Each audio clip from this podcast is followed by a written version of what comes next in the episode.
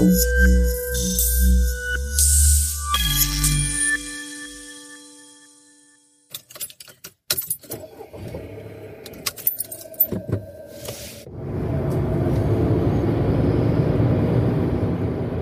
ich mache mich jetzt auf die zweistündige Fahrt nach Neuwied ins Professor Hüppe Stadion, denn dort treffe ich meinen heutigen Gast Tom Hart zur TuS Koblenz.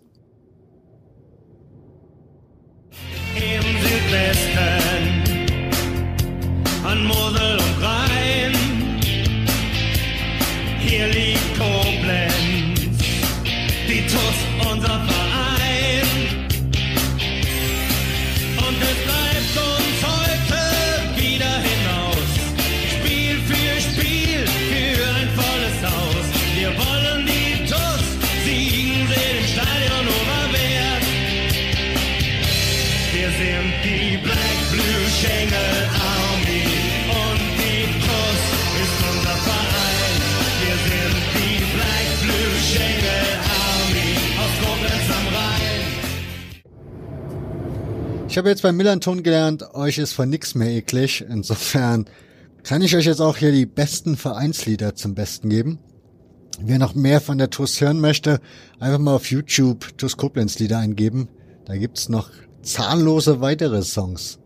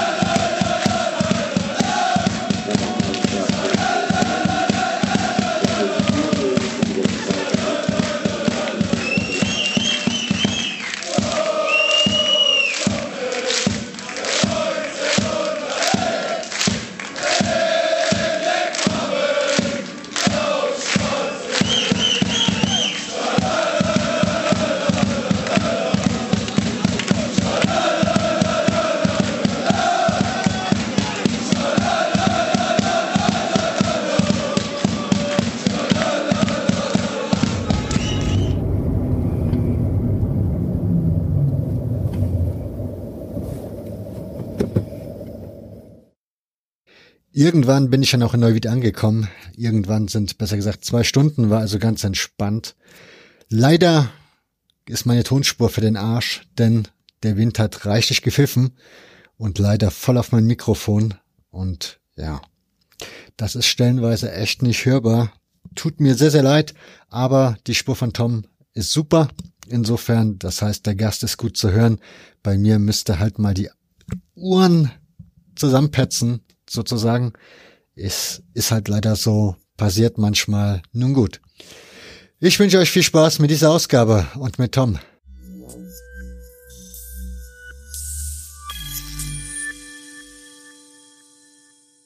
Mein Vater war selber ein heißer FC-Fan, ist zu allen Heimspielen gefahren, wenn der irgendwie beruflich machbar war und hat mich dann immer mitgenommen. Und äh, ich habe dann rund, oh, sagen wir 25, fast 30 Jahre diesen Virus richtig gelebt. Teilweise hatte ich äh, Phasen von acht, neun Jahren, wo ich überhaupt kein Spiel versäumt habe. Und gut, nachher, wie ich in die Partnerschaft kam, da fährt man automatisch runter. Aber ich hatte zu dem Zeitpunkt schon äh, in Köln mit das äh, Vereinsmuseum gestaltet, wo auch dann äh, Exponate von mir drin waren. Es waren zu dem Zeitpunkt schon äh, ein zweites Buch in Arbeit über den Verein, was der Werkstattverlag aufgelegt hat. Und äh, der FC hat dann irgendwann angefangen, äh, diese Arbeit, die ich immer ehrenamtlich gemacht habe, nicht mehr wertzuschätzen. Und dann fing das auch damit an, dass sie mir die Dauerkarten nicht mehr überlassen wollten, die bis dato dann immer frei waren. Die letzten zwei, drei Jahre war das so. Und dann habe ich natürlich, ich bin da ein geradliniger Mensch, konsequent gesagt, gut, keine Dauerkarten, keine Exponate. Das ging auch so weit, dann eben angedroht habe mit Klage, wenn die nicht sofort kommen würden. Und dann hat sich das abgeschwächt. Der FC ist zwar immer noch mein Verein, kein, äh, kein Thema, aber äh, ich fahre nicht mehr die Spiele gucken fehlt mir die Zeit jetzt auch dafür, dadurch, weil ich auch die Aufgaben unter anderem bei der TUS übernommen habe, aber auch im Fußballverband. Da bin ich mittlerweile auch Verbandsarchivar. Da kommen wir wahrscheinlich später nochmal kurz drauf. Wie kamst du dann zur TUS? Ich habe beim FC ein Buch gemacht äh, mit meinem Freund Dirk Unschuld. Wir, wir sind immer als Team da. Dieses Buch ist recht gut angenommen worden. Auf dem Kölner Markt war das innerhalb von einem äh, halben Jahr ausverkauft. Ein Buch für 40 Euro, halbes Jahr ausverkauft. Denke ich, ist eine gute Hausnummer. Dann kamen noch, dass Dortmund nachgefragt haben und Frankfurt nach dem Konzept. Also Dirk und ich haben da, denke ich, ein schönes Buch nach englischem Stil. Das war unsere Idee dabei, äh, rauszubringen und das hat funktioniert. Und ich habe immer gesagt, FC, das ist für mich ein Heimspiel. Was ich zu der Zeit im Kopf hatte, hatte der FC nicht im Bücherregal. So, und bei der TUS habe ich gesagt, kann ich mir auch sowas erarbeiten mit Zeit und allem drum und dran. Und dann hat er so angefangen. Dann habe ich irgendwann 2007, die TUS war im zweiten Jahr in der zweiten Liga, ne, dritte Jahr in der zweiten Liga. Und äh, ich habe einfach angefangen mal zu sammeln, nachzuschlagen, der TUS Ideen vorgelegt, auch dort ein Buch zu machen. Und äh, dann bin ich halt auf die alte International im Verein zugegangen, die in der Aufstiegsrunde teilweise auch nach dem Krieg noch aktiv waren. Das hat sich aufgebaut mit den Jahren. Selbst hatte ich auch noch Bekannte, die dann in den 70er Jahren äh, dort Fußball gespielt haben, Schulkameraden aus der Andernacher Zeit, wo ich oft unterwegs war und war irgendwo immer im Bewegen, im bekannten äh, Gefilden, äh, aber nie nachher äh, bis zu dem Zeitpunkt richtig konsequent. Und das habe ich einfach nur konsequent durchgezogen. Du hast mir Unterlagen geschickt zur Vorbereitung des Gesprächs mhm. und ich verfolge die TUS ja eigentlich indirekt sozusagen ja auch schon seit jetzt zwei Jahrzehnten, also erst seit zwei Jahrzehnten. Und muss sagen, die Informationslage war relativ dünn bis zu deinen Informationen, die du mir gesendet hast. Wie war das so für dich selbst? Also als jemand, der hier in der Region ja scheinbar groß geworden ist, dennoch, wie, wie, viel Fußballwissen hattest du, als du da rangegangen bist? Also regionales Fußballwissen, da bin ich so arrogant zu behaupten, glaube ich, gibt es keinen, der aus der Lameng, wie man hier sagt, äh, so ein Wissen hat. Natürlich wissen viele Leute aus ihren Zeitfenstern wesentlich mehr. Da braucht man gar nicht drüber zu reden. Aber dieses äh, allgemeine Wissen über den ganzen Verband, da glaube ich wirklich sagen zu können, dass ich hier in der Region führend bin. Wie gesagt, du hast mir Informationen geschickt. Die beginnen damit, dass du eine Schlagzeile oben drüber hast oder eine, eine Überschrift vom Fischerdorf zur Fußballhochburg. Jetzt kennt man Koblenz ja eigentlich so, ja, okay, das ist eine Stadt an Mosel und Rhein, also die treffen sich da, aber das so mit Fischen, das war mir irgendwie, das ergibt für mich kein Bild. Erzähl mir mal, wie war denn Koblenz dann zu der Zeit?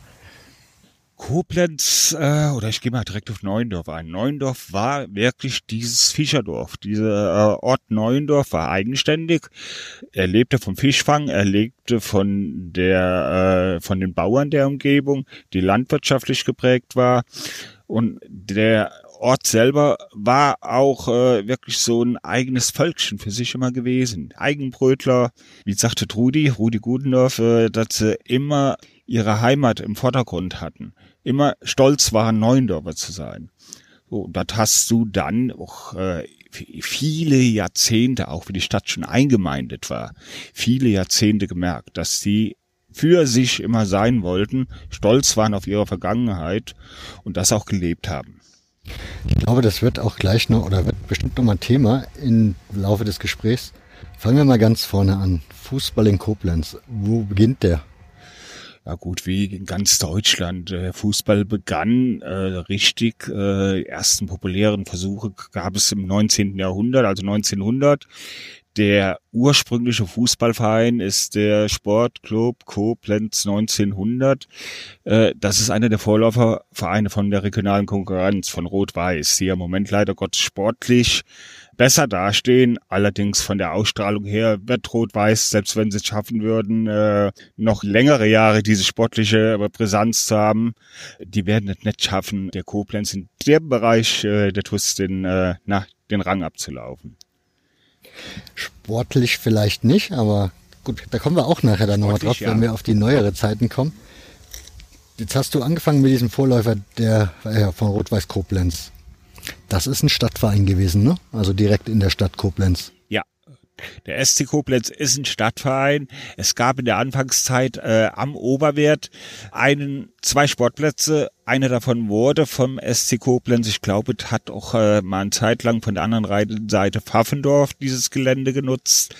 Die Vereine kamen so alle nach und nach. Die TUS selber äh, ist ja erst 1911 auch wieder als Vorläuferverein gegründet worden. Zu dem Zeitpunkt bewegten sich aber im Stadtgebiet Koblenz schon fünf, sechs Vereine, die da Fußball gespielt haben. Wie ging, also wie war der Fuß, also ich glaube, wenn ich mich richtig erinnere, die Vereine haben nicht sofort mitgespielt im Ligasystem, ne? sondern die haben erstmal ja, was heißt unorganisiert, aber ja, eher Freundschaftsspiele gespielt. Richtig, unorganisiert in den ersten Jahren. 2004, 2005 war dann der SC Koblenz der Verein, der äh, wohl als erstes äh, im äh, Ligensystem mitgespielt haben. Aber man muss sich ja immer vorstellen, es war ja ein ganz anderer Ligenaufbau. Der Westdeutsche Fußballverband war ja noch gar nicht gegründet.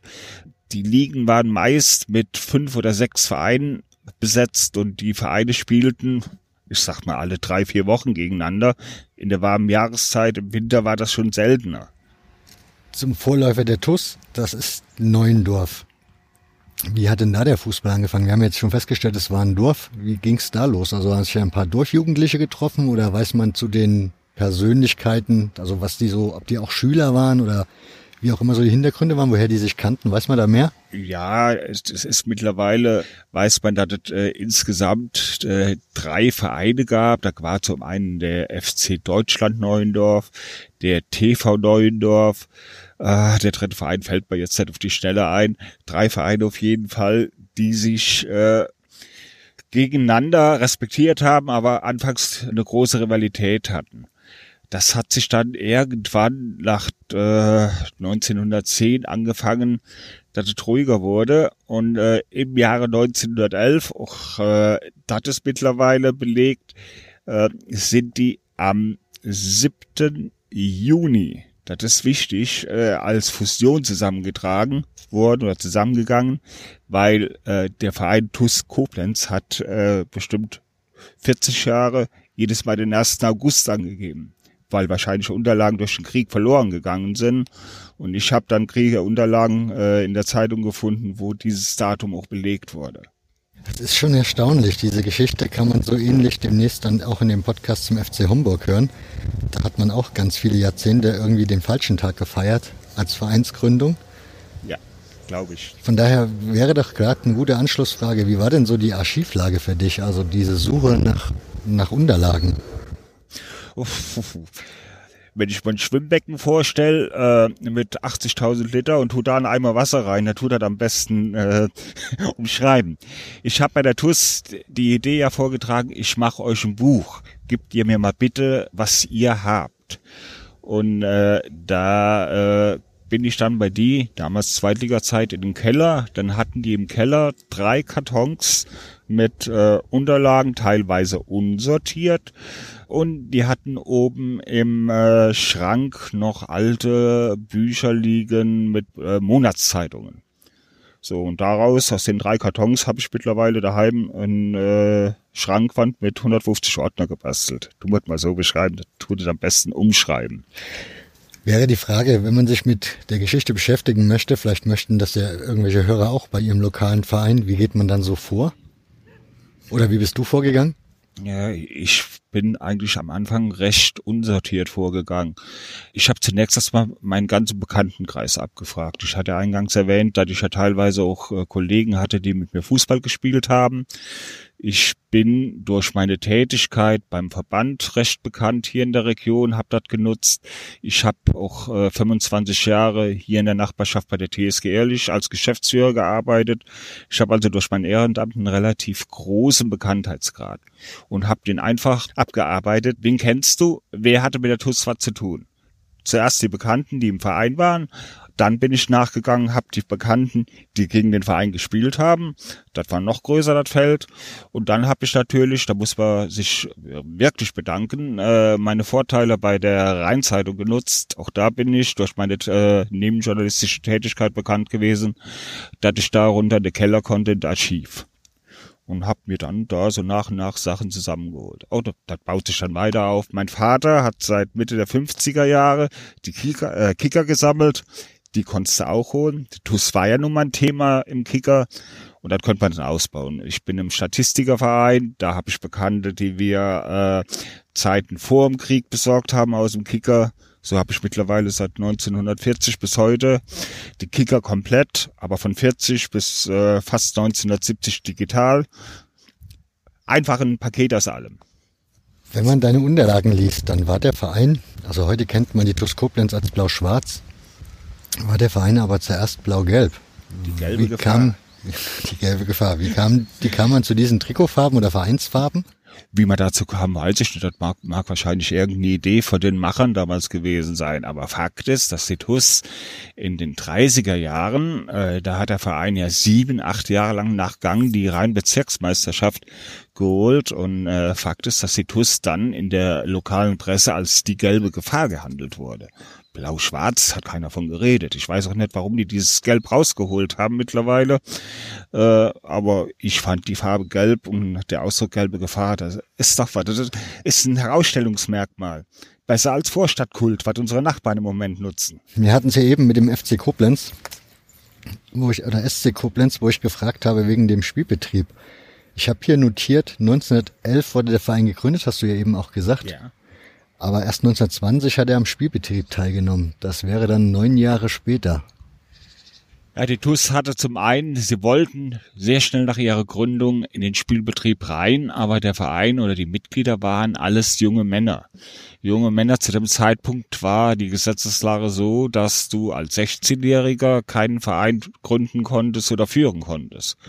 Die TUS selber hatte zwar einen Befürworter mit dem Pfarrer der damaligen Zeit, der dann auch zum Westdeutschen Verband, ich glaube, die waren in Düsseldorf zu dem Zeitpunkt, hingefahren sind, ist und für den Verein versucht hat, äh, dass doch äh, die Zulassung kam. Aber leider Gottes war das nicht der Fall. Dann kam der Erste Weltkrieg und äh, das Ganze ist dann eben durch den Ersten Weltkrieg sich, äh, hat das bis nach hinten geschoben. Der Verein war aber dann sofort ziemlich erfolgreich. Also man hat sofort jedes Jahr eigentlich einen Titel gewonnen, wenn man so möchte. Also ist jedes Jahr eigentlich aufgestiegen. Ja, da bin ich im Moment noch, äh, das ist so eine Zeit, wo ich recherchiere. Du hast vollkommen recht, der Verein ist jedes Jahr Meister geworden. Nur ich für mich weiß nicht, ob die damals in der C-Klasse angefangen haben oder in der B-Klasse. Äh, ich selber habe zu Hause zwar Spielplanhefte, ich habe zum Beispiel das allererste Spielplanheft vom Westdeutschen Fußballverband, das ist 1920 erschienen, da ist die TUS noch nicht aufgeführt als Verein. Also könnte ich mir vorstellen, dass sie 21 erst eingestiegen sind. Das wiederum würde heißen, weil sie 22 Meister der A-Klasse wurden, dass sie in der B-Klasse angefangen haben müssten. Aber dazu kommt dann noch, man muss wissen, dass die Jahre 22 bis 24 und äh, 24 bis 26 die Spielzeiten auf zwei Jahre ausgedehnt waren. Also das heutige Bayern durch Corona war damals schon, äh, war damals, warum auch immer, wahrscheinlich war es die wirtschaftliche Lage, es war äh, Weltwirtschaftskrise, dass genau das dazu geführt hat, dass Spielzeiten zwei Jahre gedauert haben. Aber Fakt ist, die TUS war in den ersten Jahren, ich glaube, die war in den ersten zehn Jahren neunmal Meister. Gibt es nicht viele, die das nennen können. Deswegen könnte man das ja aktuell alles auch ein bisschen historisch betrachten, wenn man sieht, dass die Rot-Weiß Koblenz oder der Rot-Weiß Koblenz wieder die führende Kraft aktuell im sportlichen Bereich in Koblenz ist. Denn zu genau dieser Zeit hat sich das ja eigentlich damals gedreht. Also bis dahin war der Verein, also wenn man jetzt Rot-Weiß Koblenz nehmen würde, als SC damals, so die führende sportliche Kraft in Koblenz, der vor allen Dingen sehr erfolgreich war in den Anfangsjahren und Gründerjahren der Zeit. Aber Neuendorf hat das ja relativ schnell dann überholt sozusagen und den Verein abgelöst. Erste, erste Frage wäre, irgendwie stört der Wind. Erste Frage wäre, wie ist der Verein, wie hat der Verein es geschafft, sich so sportlich so stark aufzustellen und vor allen Dingen dann auch gleich den Lokalkonkurrenten, der ja eigentlich im Vorlauf war, den Rang abzulaufen? Äh, die TUS hatte großen Vorteil. Das haben die Alten mir immer erzählt. Die TUS hat gesagt, wir kommen heim von der Arbeit, teilweise vom Boot, teilweise vom Feld, ziehen die Schuhe aus, ziehen die Schuhe an und waren um Platz. Äh, das Oberwert, heutige Oberwert, mit seinem einen Platz. Die Vereine hatten einen unheimlich langen Anlaufweg. Das heißt, sie hatten erst mal 30 Minuten, 35 Minuten, das war in der Zeit so, dass sie brauchten bis zum Platz. Das war der erste Vorteil. Äh, der zweite Vorteil war wahrscheinlich, dass sie durch diese Möglichkeiten wohl auch ganz andere äh, Trainingsmöglichkeiten hatten. Und wie dann will. Du hast Glück, dass du talentierte Fußballer hast und äh, dass es in dem Jahr passt.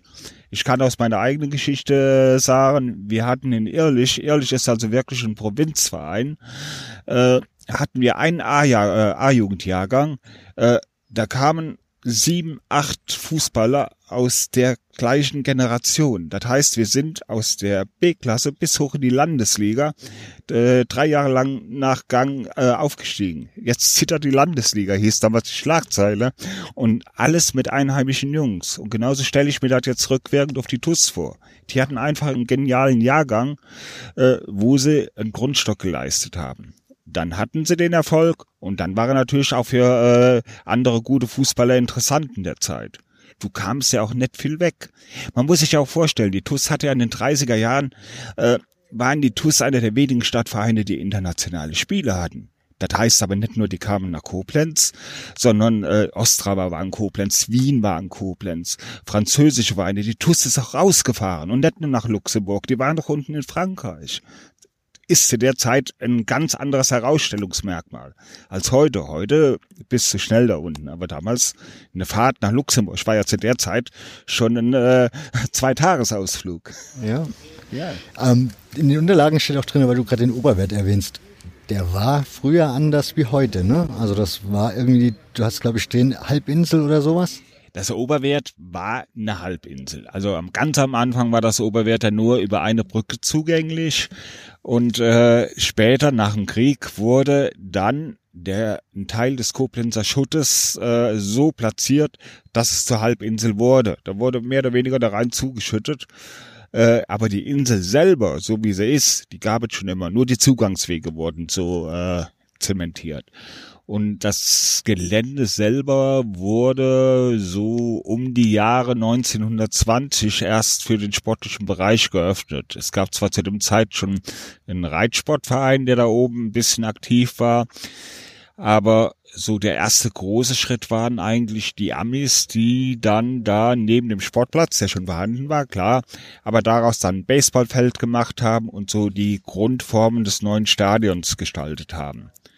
Und dieses Stadion ist dann erst in den 30er Jahren von dem, ich sage immer von dem braunen Gesindel, äh, dann äh, zu dem gebaut worden, was heute ist. Da kommen wir ja gleich noch hin. Mhm. Der Erste Weltkrieg, was hatte der für Auswirkungen auf den Koblenzer Fußball? Gleichen wie überall. Der Fußball in Koblenz ist eigentlich erst einmal zusammengebrochen. Es gab keinen Fußball.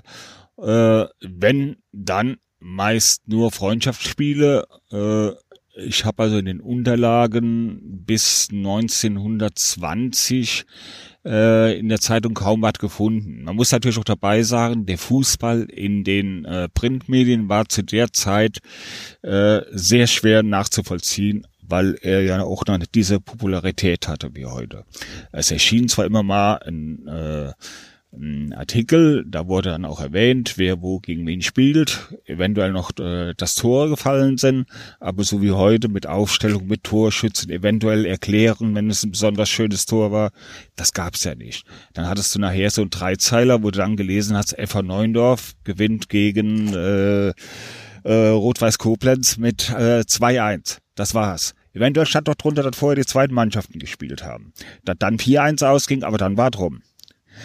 Das war die Berichterstattung da. So in die ersten Berichterstattung, wo vielleicht ein bisschen vom Spiel erzählt wurde, das kam dann so 22, 23.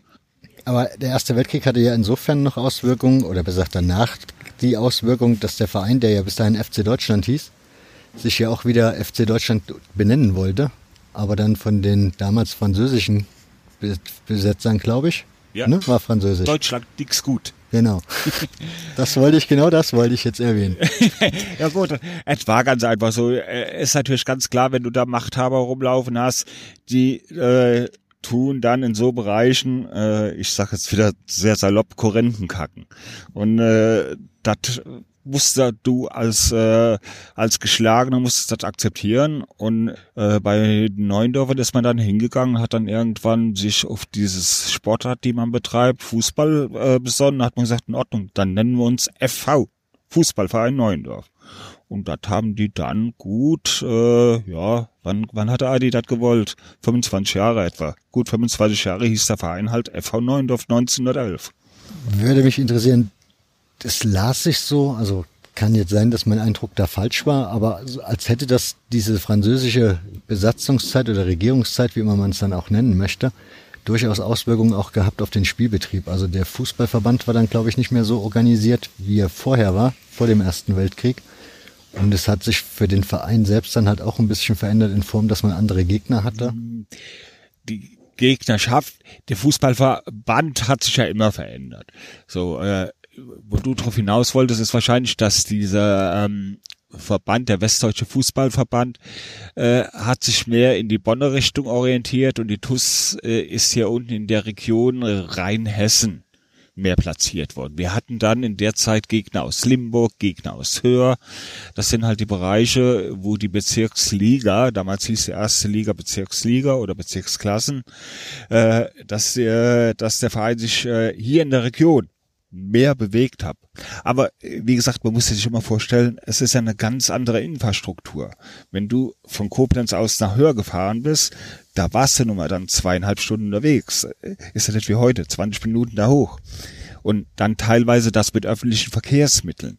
Also ich denke mal, äh, das hat dann mehr oder weniger äh, die Infrastruktur geschuldet, dass das auf so einem kleinen Niveau zuerst gehalten wurde. Später, wenn du wie die TUS dann teilweise äh, die Meisterschaften geholt hat, ist die TUS hingegangen und hat dann um die westdeutsche Meisterschaft gespielt. Und dann waren sie wieder mit dem äh, Bereich Bonn mit verbunden.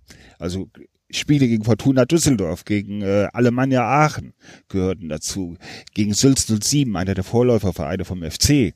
Und die TUS hat auch solche Spiele gewonnen. Muss man ja auch dabei sein. Also die TUS waren in den Jahren schon eine Größe und haben sich immer langsam rangearbeitet, aber sie haben nie das Futter gehabt, um wirklich mal eine konstante Leistung zu halten, dass sie von mir aus der westdeutschen Meisterschaft gewonnen haben. Einzelspiele ja. 3-2-Sieg gegen Köln ist genial. 4-1-Sieg gegen Aachen gab es da. Träumen die heute von, aber es gab eben nur das eine Spiel. Da haben sie 4-1 gegen Aachen gewonnen und haben dann 10-2 im gleichen Jahr gegen Sülz verloren. Das war Tuss. Das, was man im FC sagt, launisch. Launische Diva vom deutschen Eck. Ich hätte das, das ist spannend, weil ich hätte das aus deinen Unterlagen anders herausgelesen. Das las ich für mich so, als wäre man hier zu Hause in der Region eigentlich so eine unschlagbare Macht gewesen, also immer ganz vorne.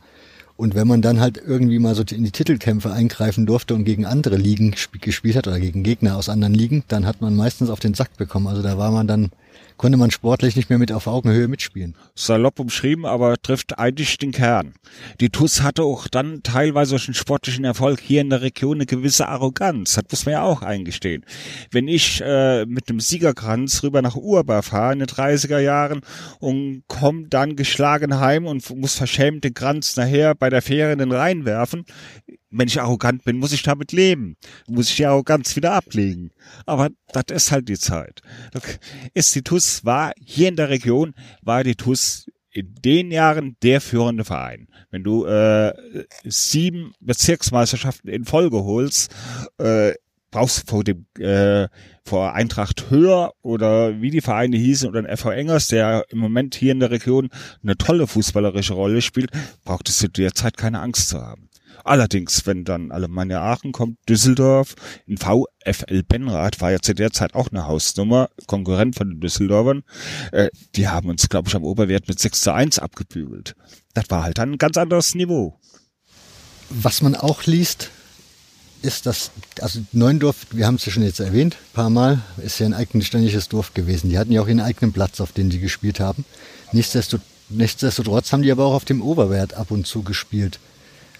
War das dann irgendwie was Besonderes, so eine besondere Auszeichnung oder musste man wegen den Zuschauerantrag dahin oder wie war das Verhältnis überhaupt zwischen dem Verein, der Stadt und den Zuschauern gerade in dieser ersten erfolgreichen Zeit? Äh, Das Oberwert war zu der Zeit eigentlich, na gut, war städtisch. Das Oberwert wurde nur bereist, wenn überhaupt zu Spielen um die Westdeutsche oder später um die Gaumeisterschaft. Der Heimplatz bis zum äh, Krieg, bis Kriegsende war das äh, Stadionplatz am Ufer. Definitiv. Da wurden auch äh, die Meisterschaftsspiele der Gauliga ausgetragen. In der Regel waren, waren in den Jahren etwa, sage ich mal, zwei, dreitausend Zuschauer da. Das war so etwa der Schnitt, wenn da ein attraktiver Gegner war. Auch Sülz hat da gespielt, mal äh, zu einem Meisterschaftsspiel, weil ja äh, vor dem Krieg war ja auch die Gauliga dann, dass die wieder mehr dem westdeutschen Verband zugeordnet war. Die normalen Spiele waren da. Schafft es die in die Endrunde oder um die Westdeutsche, dann waren sie am Oberwert, weil dann, wie du erwähnst, die Zuschauerzahlen in eine Größenordnung von 7.000, 8.000 gegangen sind und äh, die konnte der kleine Platz am Ufer äh, nicht bewältigen. Aber muss sich den Platz, wenn heute einer den Platz da sieht, der schlägt die Hände beim Kopf zusammen, 7000. Der Platz, der war zu dem Zeitpunkt umzäunt, da waren Stufen, das war ein Rasenplatz, da wurde sogar eine Straßenbahn hingebaut, damit die Zuschauer hin und weg transportiert. Ob das nur wegen der TUS war, wage ich zwar zu bezweifeln, aber äh, die Straßenbahnlinie führte direkt am Platz vorbei. Auch die wenigsten, auch wenn ich jetzt der Zeit vorgreife, die wenigsten wissen, dass die TUS in den 50er Jahren, äh, da hat die Bundesbahn die Fans am Stadion rausgelassen bei den Topspielen. Die mussten also nicht bis zum Bahnhof fahren und dann die halbe Stunde bis zum Stadion dackeln. Nee, hinter der Haupttribüne waren das etwa fünf Minuten Fußweg. Ob da jetzt früher ein Gleis war, weiß ich nicht. Aber ich denke, der Verkehr war auch nicht so groß. Die Zuschauer sind da ausgestiegen und sind vom Zug direkt ins Stadion. Heute undenkbar. Was mich, das ist auch in den Unterlagen, wo du die du mir geschickt hast, hat mich das ein bisschen irritiert. Du redest oder du hast da auch sehr oft von der TUS geschrieben, aber eigentlich müsste das zu der Zeit immer noch der FV gewesen sein. Das passiert ja auch jetzt ständig. Ist das so etwas, was in Koblenz so grund, also ist das etwas, was nur dir passiert oder ist das in Koblenz eigentlich so, dass man immer nur von der TUS spricht und vom FV Neuendorf, obwohl er dann vielleicht zu der Zeit noch so hieß? Ich denke mal, passiert mir, weil ich ja einer der wenigen bin, die sich in der TUS-Geschichte in dieser Zeit äh, geistig bewegt. Ich beschäftige mich halt damit. Äh, die äh, anderen Sportfreunde, wenn ich davon erzählen, die hören wir meistens in der Zeit nur zu. Leider Gottes ist einer der wenigen, mit denen ich mich unterhalten konnte. Das ist der Herr Jakob Oden, ein ehemaliger Realschullehrer, der auch hier in Heimbach weiß, also sieben Kilometer von hier, äh, jahrzehntelang gelebt hat, ist leider Gottes verstorben. Das war natürlich einer, der mir aus der Zeit sehr viel auch erzählt hat. Ich lebe von seinen Erzählungen. Ich schwärme heute noch davon, dass ich mit dem überhaupt noch reden durfte. Das ist halt, wenn du einen Mensch hast, der diese Zeit erlebt hat und der dann so offen ist, äh, da kann man eigentlich nur schwärmen. Der Jakob Oden ist ein Mann, der hat äh, vor dem Krieg schon bei der TUS gespielt, schon als 16-Jähriger.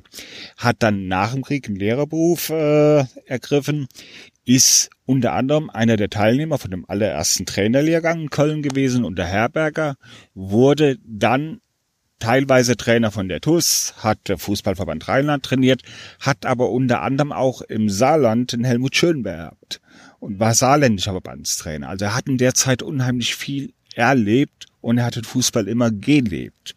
Weil er hat mir auch gesagt, äh, er hätte auch zu der Zeit Angebote gehabt von damals Oberligavereinen und später auch Bundesligavereinen, die auch mit Sicherheit dotiert gewesen wären. Aber er hat gesagt, er wollte aus seiner Heimat nicht weg. Er hat sich einfach wohlgefühlt.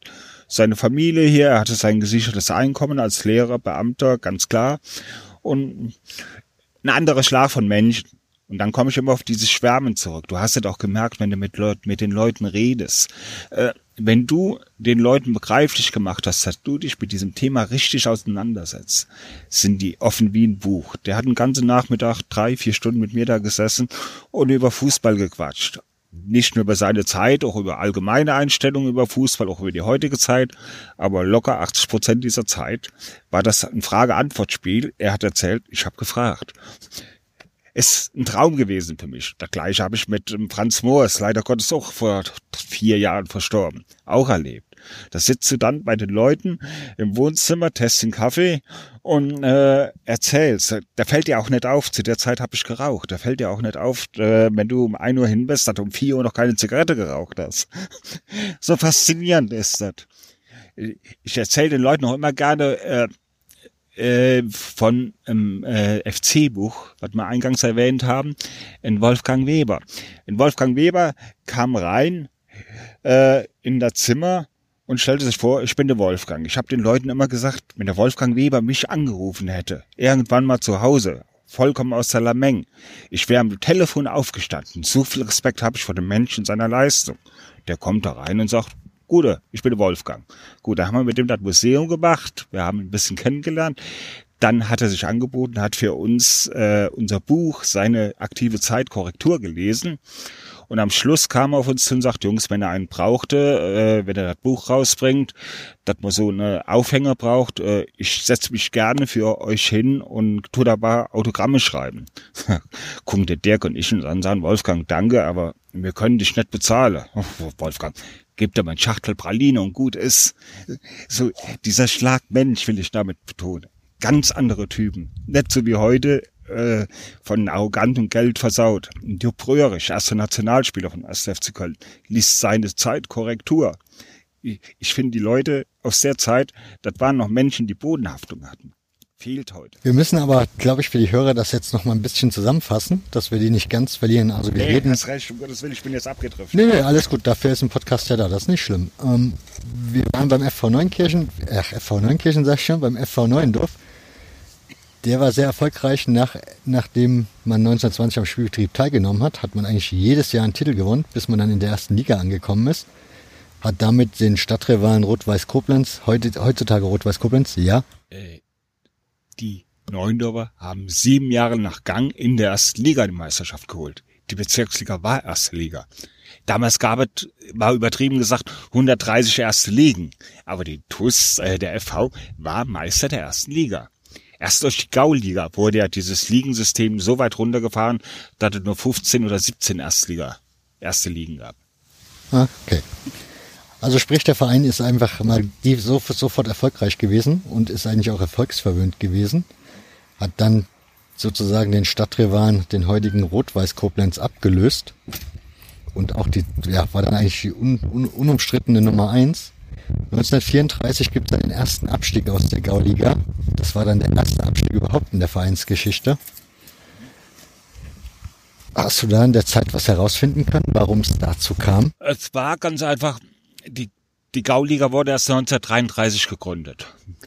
Äh, wobei das Jahr davor, wenn ich jetzt richtig aus der Lameng hab, hat die TUS auch schon in, die TUS hatte vor dem Gauliga-Jahr Gründung, hatte die TUS schon sportlich äh, den Abstieg erlebt. Das heißt, die TUS wurde kein Meister, die TUS ist äh, in der Zwölferliga, glaube ich, auf Platz 10 gelandet. Also relativ weit unten. Dann wurde die Gauliga eingeführt. Für die Gauliga waren aber nicht nur sportliche äh, Gründe, äh, dass du daran teilnehmen durftest, zulässig, sondern es waren auch die Gründe aus dem Umfeld. Wie heute, Infrastruktur, Sportstätte, das musste alles stimmen. Das war bei der TUS vorhanden. Die äh, damalige Macher, es waren ja schon die Braunen, äh, haben dann äh, natürlich auch ein bisschen die geschichtliche äh, Geschichte äh, reinfließen lassen. Und so hatte die TUS, obwohl sportlich um Abstieg, die Zulassung für die Gauliga bekommen. Haben aber dann eben in der ersten Saison es ganz einfach nicht geschafft, das auf dem Platz umzusetzen. Wenn du schon die NS-Zeit ansprichst, würde mich natürlich interessieren, welche Auswirkungen hatte das auf den Verein? Schwer zum Schreiben, weil da konnte ich bisher nicht viel finden. Äh, Ich kann im Moment nur aus der Gerüchteküche und aus anderen Bereichen melden und es wurde teilweise so umschrieben, dass die TUS der braunen Gesellschaft sehr wohlgesonnen war. Mehr kann ich dazu im Moment sagen, weil ich will keinen der Helden von damals irgendwie ein schlechtes Licht drücken. Da müsste ich gucken, ob ich aus der Zeit noch Unterlagen finde. Ist ein schwieriges Thema. Wäre eben, genau das wäre aber die Frage. Ich meine, du hast gesagt, du konntest in Zeitungsarchive gehen, um dich mit der Frühphase der TUS oder dem FV Neuendorf zu beschäftigen. Warum ist das bei der, also du bist ja nicht der erste Gast, den ich das frage und du bist auch nicht der erste Gast, der sagt, da findet man nicht viel zu zu der Zeit. Warum ist das so schwer, zu dieser Zeit was zu finden? Also die Zeitungsarchive müssten doch theoretisch diese Zeit auch noch in ihren Archiven sozusagen liegen haben. Also ich kann nur von der Rheinzeitung im Moment reden. Die Rheinzeitung lässt äh, keinen an diese Dokumente dran. Nicht, weil sie da irgendwas verschließen wollen, sondern ganz einfach, weil diese Zeitungen durch diese ganzen Besuche äh, beschädigt werden können. Ist eine Angst, die ich nachvollziehen kann. Äh, es ist halt, die Leute reden nicht darüber. Warum auch immer, ob sie sich selber damals äh, dann in dieses schlechte Licht gerückt haben, weil sie eingestehen mussten, dass sie sich falsch orientiert haben, das kann ich alles nicht nachvollziehen. In den Unterlagen selber nach dem Krieg stand nie was darüber. Der Verein hat selbst das Thema totgeschwiegen, wie wahrscheinlich die ganze Nation in den ersten 15, 20 Jahren. Aber weil du dich mit der Lokalpolitik, oder in der Lokalpolitik sehr schon mit dem Lokalfußball so gut auskennst, wie war das dann beim Stadtrivalen bei Rot-Weiß Koblenz? Also waren die dann eher, ja, hat man die dann so am langen Arm verhungern lassen oder? Das waren sportliche Rivalen. Ich denke mal, dieses, äh, wie, wie umschreibe ich das am besten? Äh, damals wurde sportliche Rivalität ganz anders gelebt. Äh, es waren keine Feindbilder da. Ich mache mal an der Rivalität der TUS, jetzt kann man TUS sagen, zu Neuendorf, äh, zu Kaiserslautern wach. Die Spieler, die haben sich um Platz äh, sportlich bekämpft ohne Ende, aber privat waren die dicksten Freunde. Ein Fritz Walter war bei äh, Ungelbachs, bei Moors, bei Adams regelmäßig zu Besuch. Wenn der hier unten in der Region einen Termin hatte, hat er bei denen übernachtet. Der brauchte kein Hotel. Die haben sich in, äh, im Hunsrück, eine Mühle, äh, haben die sich getroffen und haben da zusammen Urlaub gemacht, ein verlängertes Wochenende. So war das früher vor dem Krieg wahrscheinlich bei Rot-Weiß in der TUS genauso. Natür natürlich wollte man den Stadtrivalen niederhalten, aber sportlich. Und heute ist ja diese, diese Rivalität wird da von vielen, auch aus dem Umfeld, mit Hass verwechselt. Und das hat mit Fußball nichts zu tun. Ich will dem Gegner auf Augenhöhe begegnen, ich will ihn klein halten, aber ich will auch immer noch mit ihm Bier trinken. Einen Aspekt habe ich so ein bisschen vergessen. Das ist, Koblenz war eine Garnisonsstadt. Welche Auswirkungen hat, oder hat das Auswirkungen auf den Fußball gehabt? Ich denke, äh, dass äh, der ein oder andere talentierte Fußballer dadurch bei der TUS gelandet ist. Ich weiß nicht, wie damals strukturiert war. Wie ich bei der Bundeswehr war, hattest du ja auch das Glück, dass du äh, relativ heimatnah gesetzt worden bist nach der Grundausbildung. So, ich war in Westerburg, so wenn ich Fußballer gewesen wäre und hätte da oben ein Umfeld gehabt, hätte ich auch nach meiner Bundeswehrzeit da oben spielen können. So war es vielleicht damals auch. Und äh, ich weiß auf jeden Fall, dass in den letzten Jahren vor dem Krieg äh, war es so gewesen, dass die Spieler teilweise in Koblenz äh, stationiert waren und dann noch bei der TUS gespielt haben. Äh, der Spieler Datko, ein polnischer Nationalspieler, ist so bei der TUS gelandet. Datko ist natürlich auch ein Paradebeispiel.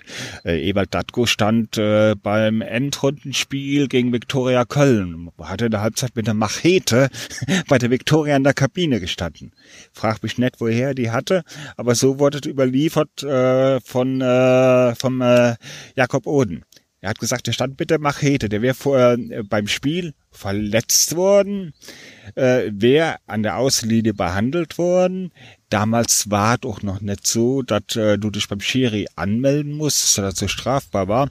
So, dann ist er während der Behandlung, ist er wohl äh, auf den Platz gelaufen, weil Viktoria einen Angriff gestartet hatte und der Ball wie ein Tor, hat ihn zurück ins Feld geschlagen, wieder zusammengebrochen, natürlich attackiert worden von der Viktoria, von den Spielern und dann wäre in der Halbzeit mit der Machete da rein. Man hat aber nie irgendwo äh, was gelesen, ob da eine Strafe drauf gekommen ist. So ist das so ein Paradebeispiel, wenn du heute das mit dem Hamburger äh, siehst, was vor ein paar Tagen passiert ist. Äh, der Junge hat in meinen Augen vollkommen recht. Der Spiel, der Zuschauer hat einen, äh, na, die eigene Familie zu beleidigen.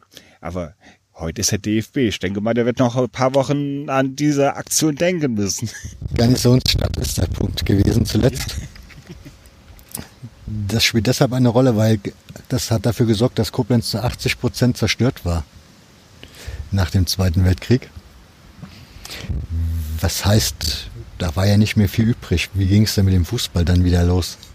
Äh, ob Koblenz nur aufgrund, dass sie eine Garnisonsstadt war und zerstört wurde, glaube ich nicht. Koblenz war zum einen, weil das äh, Dreh- und Angelpunkt. Z- Zwei Seiten Eisenbahnlinien.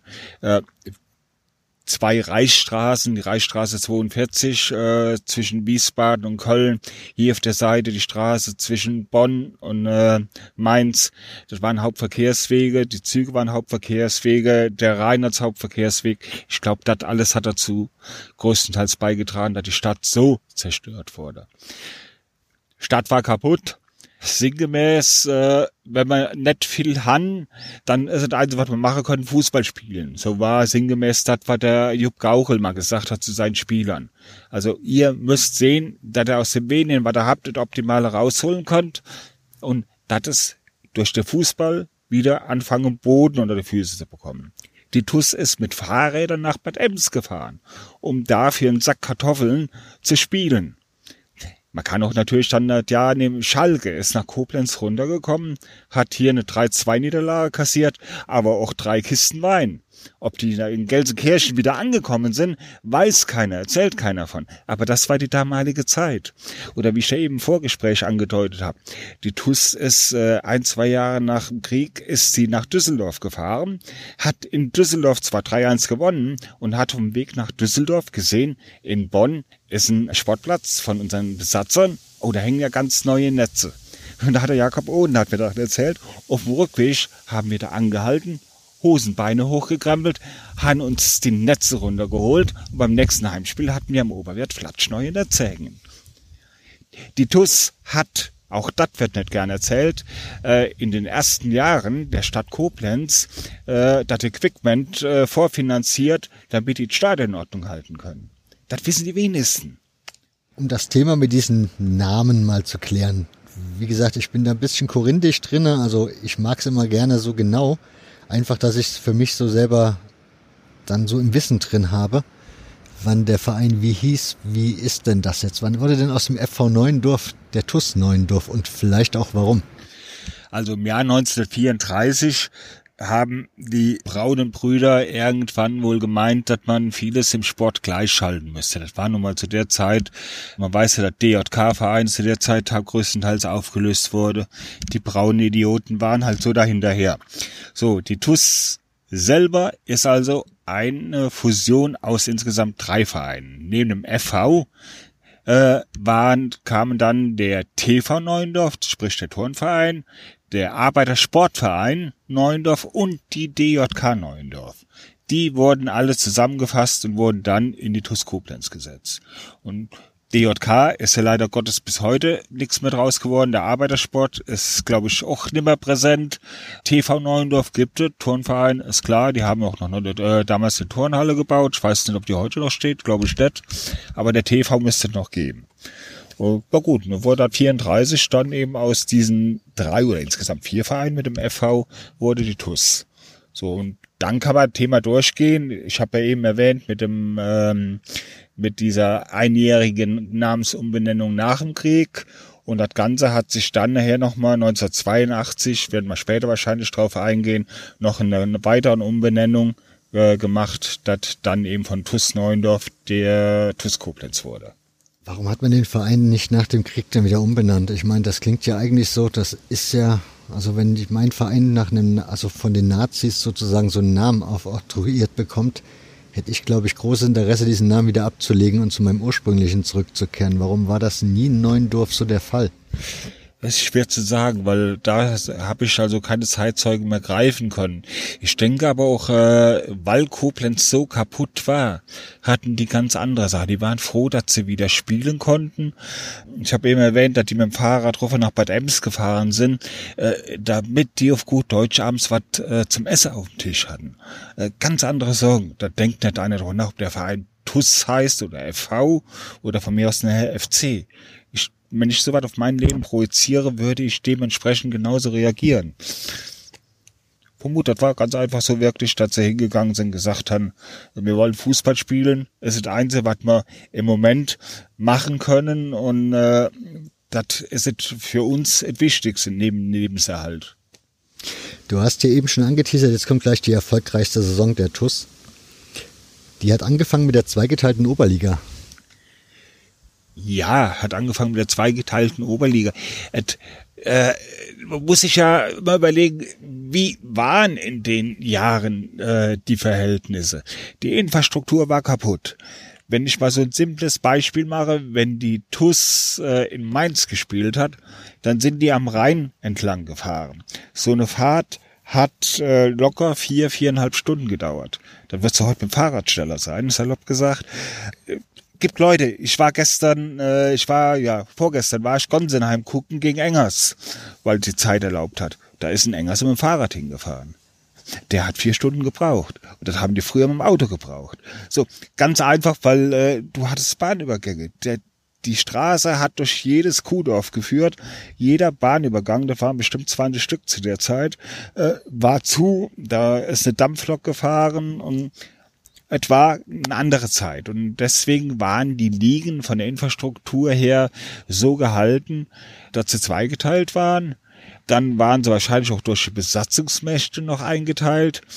Und äh, so kam es dann eben, dass die TUS mit dem nördlichen Rheinland-Pfalz zusammen äh, Fußball spielen, gespielt hat bis Runden an die Nahe. Und darunter kam dann die Ecke äh, Freiburg, Schwarzwald, die dann die Gruppe Süd gebildet haben. So, und diese äh, Gruppen haben natürlich, weil es eine Nord- und Südstaffel war, am Ende wieder ihren Meister ausgespielt. So, wenn wir dann auf dieses äh, Jahr eingehen von 47, 48, müssen wir wieder auf die Politik in der Zeit eingehen. Die Franzosen haben ganz einfach gesagt, die Saarländer dürfen nicht mehr mitspielen, die macht noch die Saisonende zu Ende und danach ist Schicht.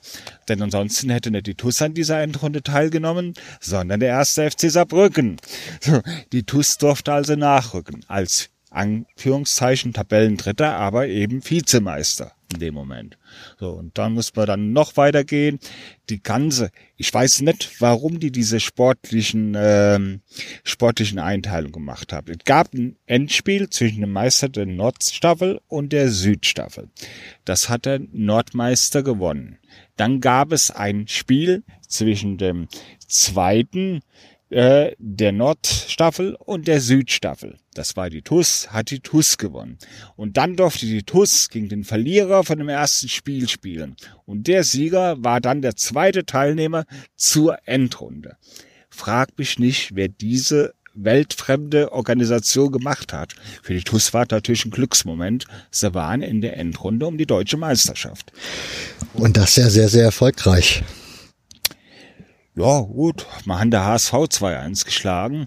Äh, in Dortmund war das. Die Bilder sind genial. Wenn du die Bilder siehst mit der St auf der einen Seite zerstörten äh, Tribüne, aber wenn du dann die Mannschaft, die Spieler wie auf den Platz gehen, das, als Nostalgier geht da einem mit Herz auf. Das können viele gar nicht begreifen, was das einem auslöst. Da komme ich immer wieder zurück, es war eine andere Zeit. So, und, äh, die TUS hat dann eben gegen den HSV gespielt und Hamburg wurde gesagt, wo liegt Neuendorf? Konnte keiner was mit anfangen mit dem Ort. Boah, gut, die TUS hat gezeigt, wo Neuendorf liegt. Also nach dem Spiel wusste jeder in Norddeutschland, wo Neuendorf liegt. Und Gut, äh, ich glaube, Jakob Milz hat die zwei Tore gemacht, sage ich jetzt wieder so aus der Lameng. Wir haben 1 zu hinten gelegen, haben am Schluss 2-1 gewonnen. In 12.000 Zuschauer waren im Stadion. Ja, das ist so spontan.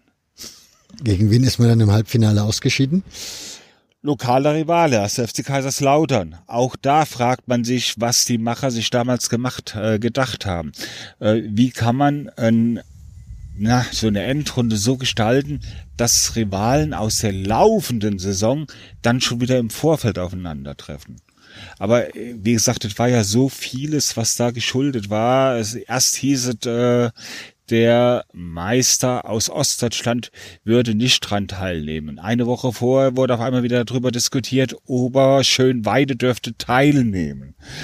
Dann durften sie doch wieder nicht. Also es war so viel von politischen äh, Entscheidungen derzeit abhängig, da ist das Sportliche manchmal in den Hintergrund getreten. Umso schöner ist, dass die Tusse trotzdem geschafft hat, da zumindestens gegen den HSV den Kopf so frei zu haben, dass sie die Hamburger schlagen konnte. Die Hamburger waren nun mal eine Hausnummer in der Zeit, das muss man ganz einfach sagen. sind sie auch heute doch in meinen Augen, auch wenn sie in der zweiten Liga im Moment spielen. Aber als Traditionsverein, da blutet mir das Herz, dass so ein Verein da runter, unten rumkrebst. Ein Name dieser Zeit, also nicht nur dieser Zeit, sondern ein, vermutlich ist es der größte Name der TUS, ist Jupp Gauchel. Was. Also nimm mal die Hörer mit und stell uns mal diesen Mann so ein bisschen vor. Puh, Jupp Gauchel ist einer, der hat, ist in Neuendorf geboren worden, ist in Neuendorf aufgewachsen, hat in Neuendorf Fußballspiel erlernt und war mit einem Talent gesegnet. Äh, ich weiß nicht, wie man das beschreiben. Ich glaube, für Koblenz äh, ist vielleicht ein bisschen krasser, so ein kleiner Franz Beckenbauer.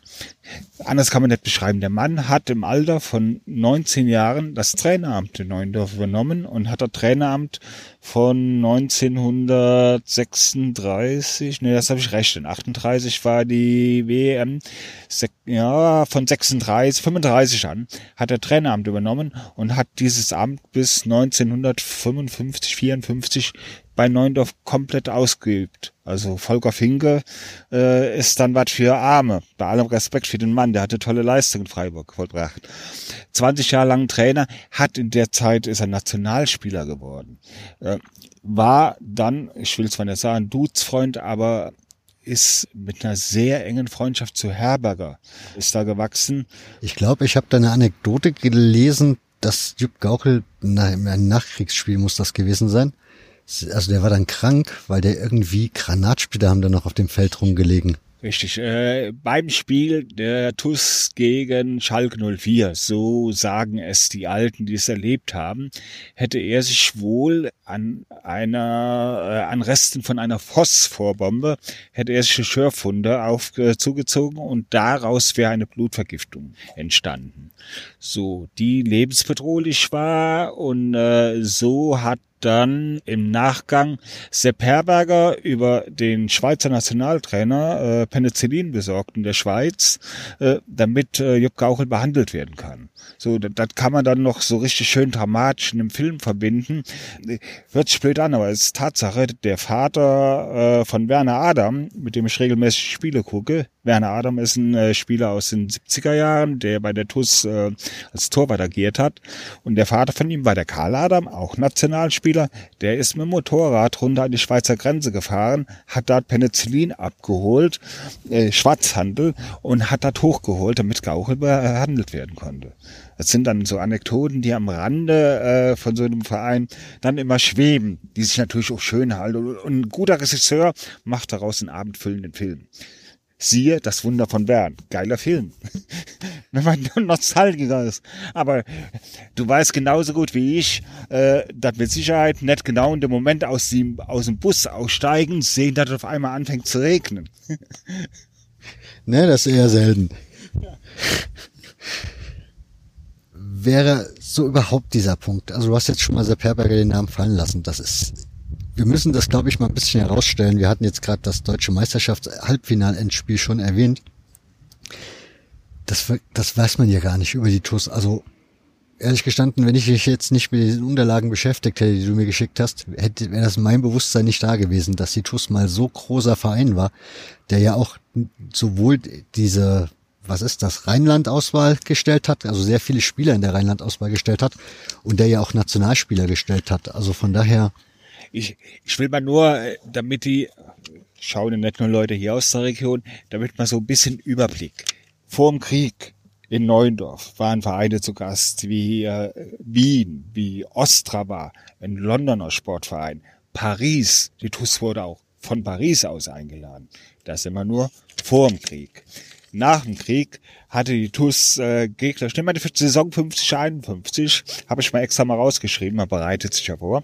Also, äh, aus Wien, Wacker, Austria, Rapid Wien, die waren am Oberwert wohlgemerkt. Ne? Island, die Nationalmannschaft war am Oberwert. Real San Sebastian, Stade Reims, Stade Paris. Ein brasilianischer Club war am Oberwert. Die TUS war eine Hausnummer. In Deutschland sowieso. Und die TUS waren gefragte Gegner weil sie sind auch ins Ausland eingeladen worden. Die sind von Atletico Madrid zum Freundschaftsspiel eingeladen worden. Da träumen heute manche Bundesligisten voll. Also so ein VfL Bochum, sympathischer Verein in Westfalen. Ich mag den Verein ohne Ende, aber der träumt davon, von so einem Verein heute eingeladen zu werden. Und Atletico war zu der Zeitpunkt auch eine Hausnummer.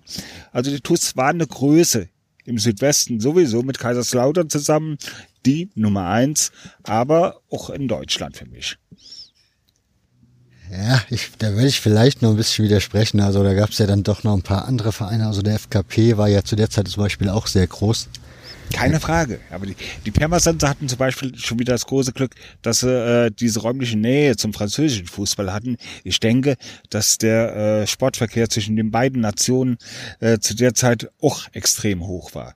Und hast vollkommen recht, Pirmasens ist genauso wie Worms. Man darf die Vereine, man darf sich nie überschätzen.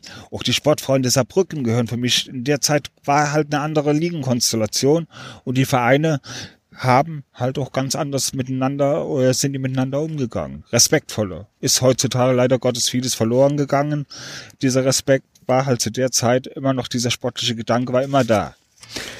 In jedem Fall haben wir jetzt so ein bisschen herausgefunden, dass die, dass die TUS da sehr erfolgreich war. Das geht ja auch noch ein bisschen so weiter. Ist ja nicht so, dass das jetzt schnell zu Ende gewesen wäre und das wäre jetzt so eine Eintagsfliege. Seit 1953, wusste ich auch nicht, hat man im Pokalhalbfinale gestanden gegen den VfB Stuttgart. Und das sogar ziemlich erfolgreich, denn man musste sogar noch in ein Wiederholungsspiel gehen. Ja, ich könnte also immer die Hände beim Kopf zusammenschlagen, wenn ich die heute Medienlandschaft sehe. In Riesenlettern reden die von dem größten Erfolg der Vereinsgeschichte, wenn die TUS, was vor zehn Jahren der Fall war, im Spiel gegen Kaiserslautern das DFB-Pokal Achtelfinale erreichen kann. Die TUS hat im Halbfinale gestanden. Die S gegen VfB Stuttgart, gegen späteren Pokalsieger, wie du gerade sagst, im Wiederholungsspiel ausgeschieden. Ja, war das ein größerer Erfolg?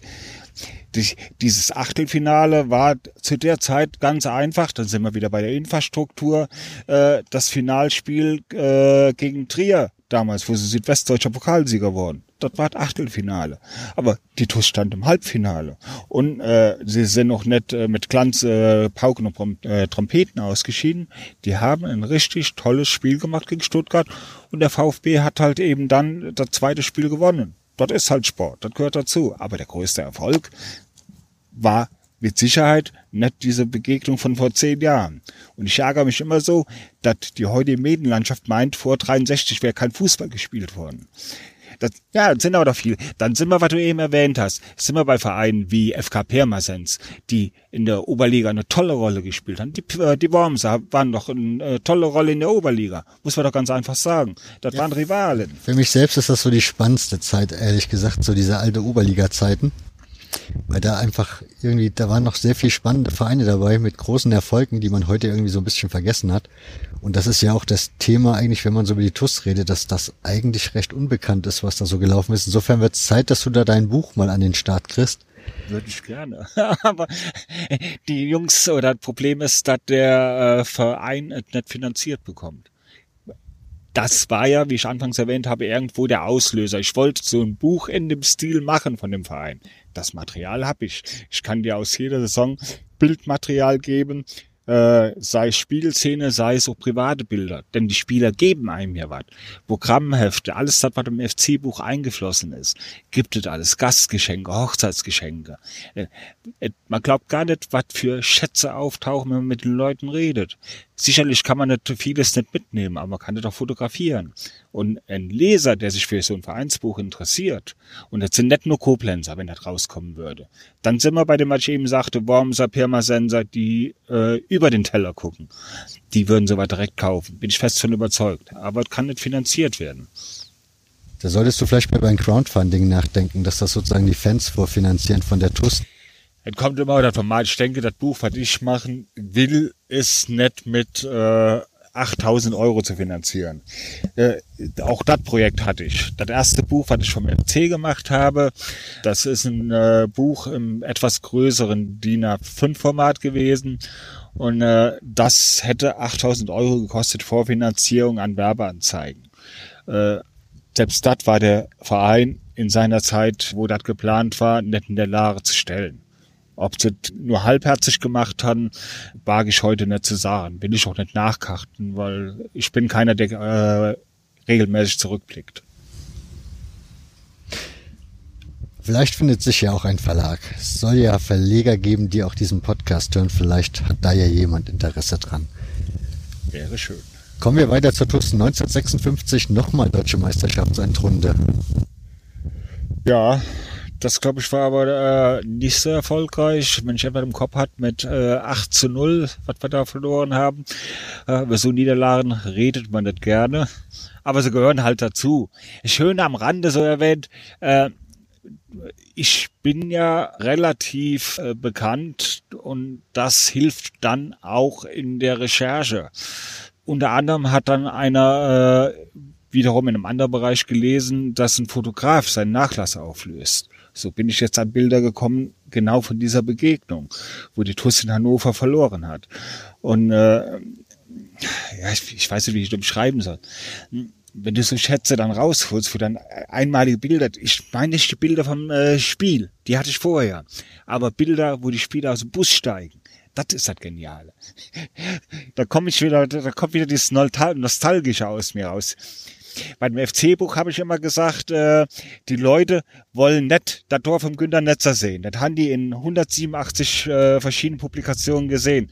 Aber wo der Spieler X am Geisbockheim am Balkon steht und sich auf einem unnatürlichen Wege erleichtert, weil er Pokalsieger geworden ist, das finden die Leute genial. Hört sich gravierend an, aber das ist ganz einfach so. Das ist aber letzten Endes, wenn man so möchte, war das so der letzte sportliche Erfolg der TUS auf, in, also auf nationaler Ebene. Denn 1959 kommt der Abstieg. Warum steigt der Verein so schnell danach ab? Also ich meine 56 nochmal deutsche Meisterschaftsendrunde, drei Jahre später steigt man aus der Liga ab. Generationswechsel. Das ist halt, die TUS war ein Verein, der sich zum größten Teil aus dem eigenen Nachwuchs rekrutiert hat.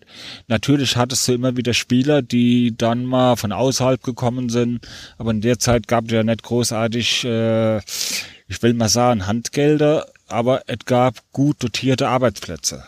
Nur äh, du weißt selber, fing das Geld, äh, fing an, so Anfang der 60er Jahre, dass ein bisschen mehr geflossen ist. Und dann hast du mit gut dotierten Arbeitsplätzen nicht mehr die Granaten holen können. Und die TUS ist abgestiegen, auch gerade äh, letzte Woche, Glücksfall, eine Autogrammkarte gefunden, wo äh, der fast der komplette Kader von damals unterschrieben hat. Gerade das wird äh, drei Tage bei mir daheim angekommen. Genial. Von der Aufstiegsmannschaft. Ich finde soweit schön. Ja gut, die TuS ist abgestiegen und ist dann eben mehr oder weniger als Vizemeister, hat sie sich unten äh, durchgewurschtelt und hat eben den einen Punkt mehr geholt, dem der HSV vor ein paar Monaten gefehlt hat. Unsere Hand halt geschafft. Ja, sie sind ja dann direkt wieder aufgestiegen, glaube ich, ne? Ja, sofort. Aber letzten Endes bei der Bundesliga, also für die, äh, für die Bundesliga, für die Qualifikation dazu hat es dann am Ende ja sowieso nicht gereicht. Nee, weil äh, es war ja nach dem Punktesystem und bei diesem Punktesystem sind die letzten fünf Jahre mit eingeflossen. Äh, und die TUS hat ganz einfach äh, durch den Abstieg und dann noch durch die drei Jahre, wo sie oben drin waren, zu wenig Punkte gesammelt. So haben wir nicht geschafft. Und man muss ja noch ganz einfach sagen, äh, Kaiserslautern war sowieso unangefochten, da brauchen wir gar nicht drüber zu reden.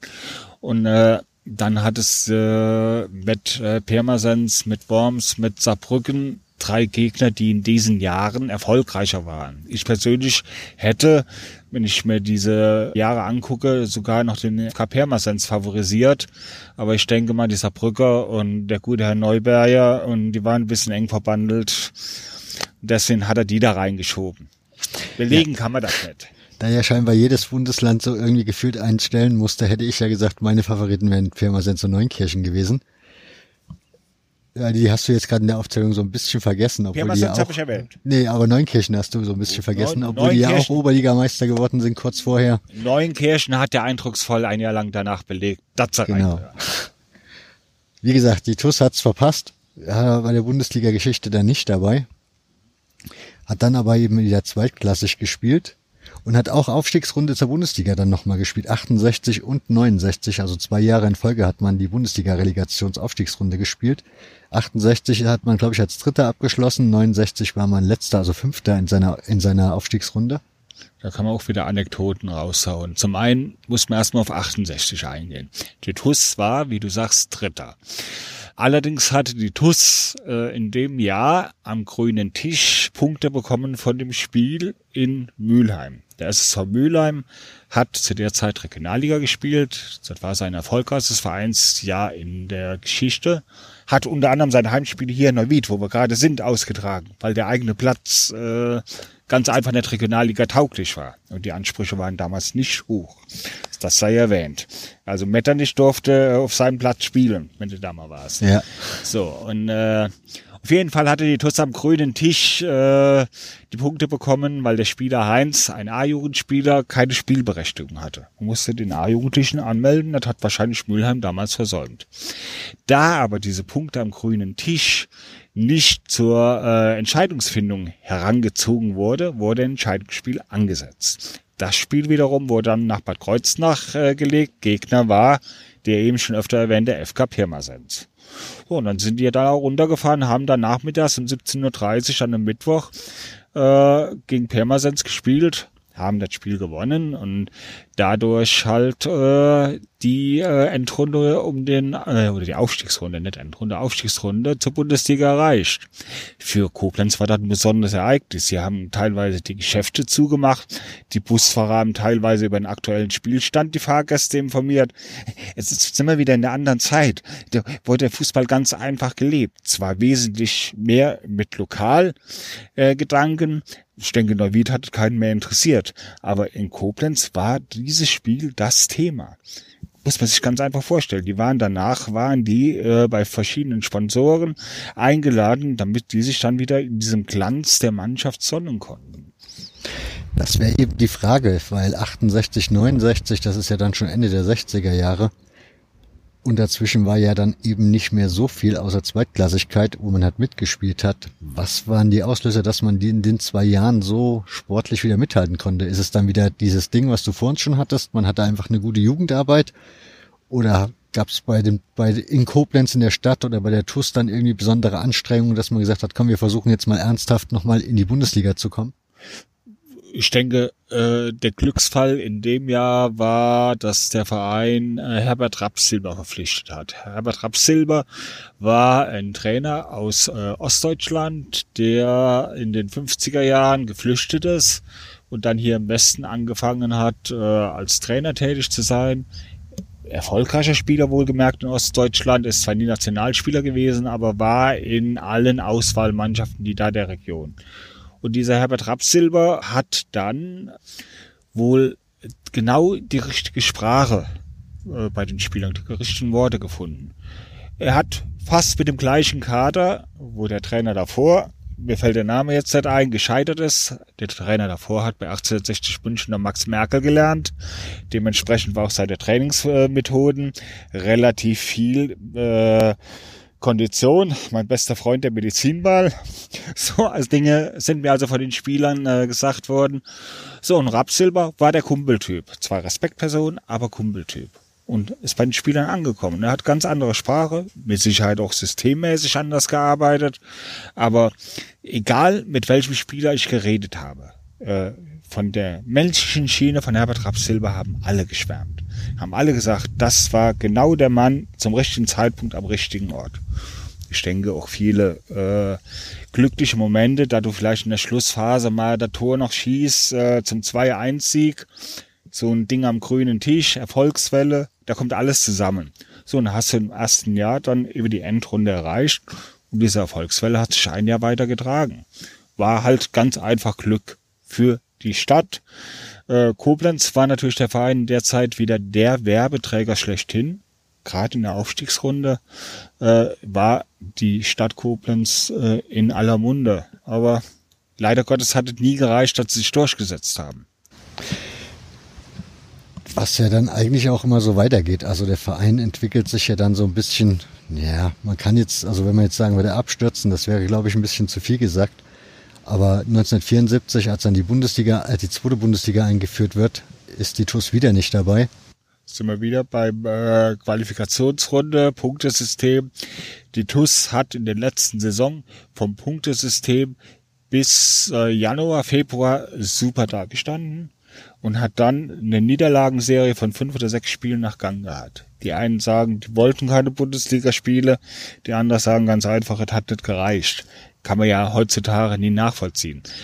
Fakt ist, dass die TUS in der zweiten Phase dieser Saison sportlich abgebaut hat und ehe die erforderlichen Punkte für die zweite Liga da nicht gereicht haben, obwohl da ja noch Nord und Süden erteilt waren. Aber da war Pirmasens dann dabei, Neuenkirchen dabei. Aber ich glaube, die Neuenkirchen, Pirmasens hat in der zweiten Liga eine tolle Rolle gespielt, muss man ja sagen. Es sind ja die denkwürdigen äh, Endspiele gegen Uerdingen und das 4-0 und 0-4, was es da alles gab.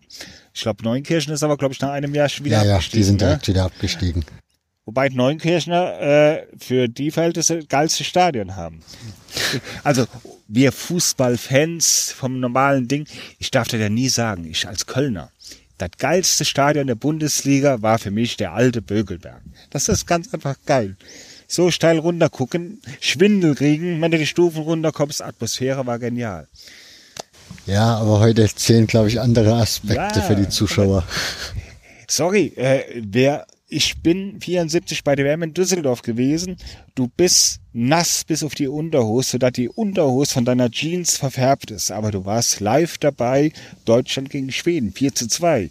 Die Unterbuchs hat dich nicht interessiert. Das Spiel, die Atmosphäre, sowieso als Zwölfjährige, so was mitmachen, Entschuldigung, genial. Und das tue ich dann bei meinen ganzen Touren. Ich brauche kein Dach über dem Kopf.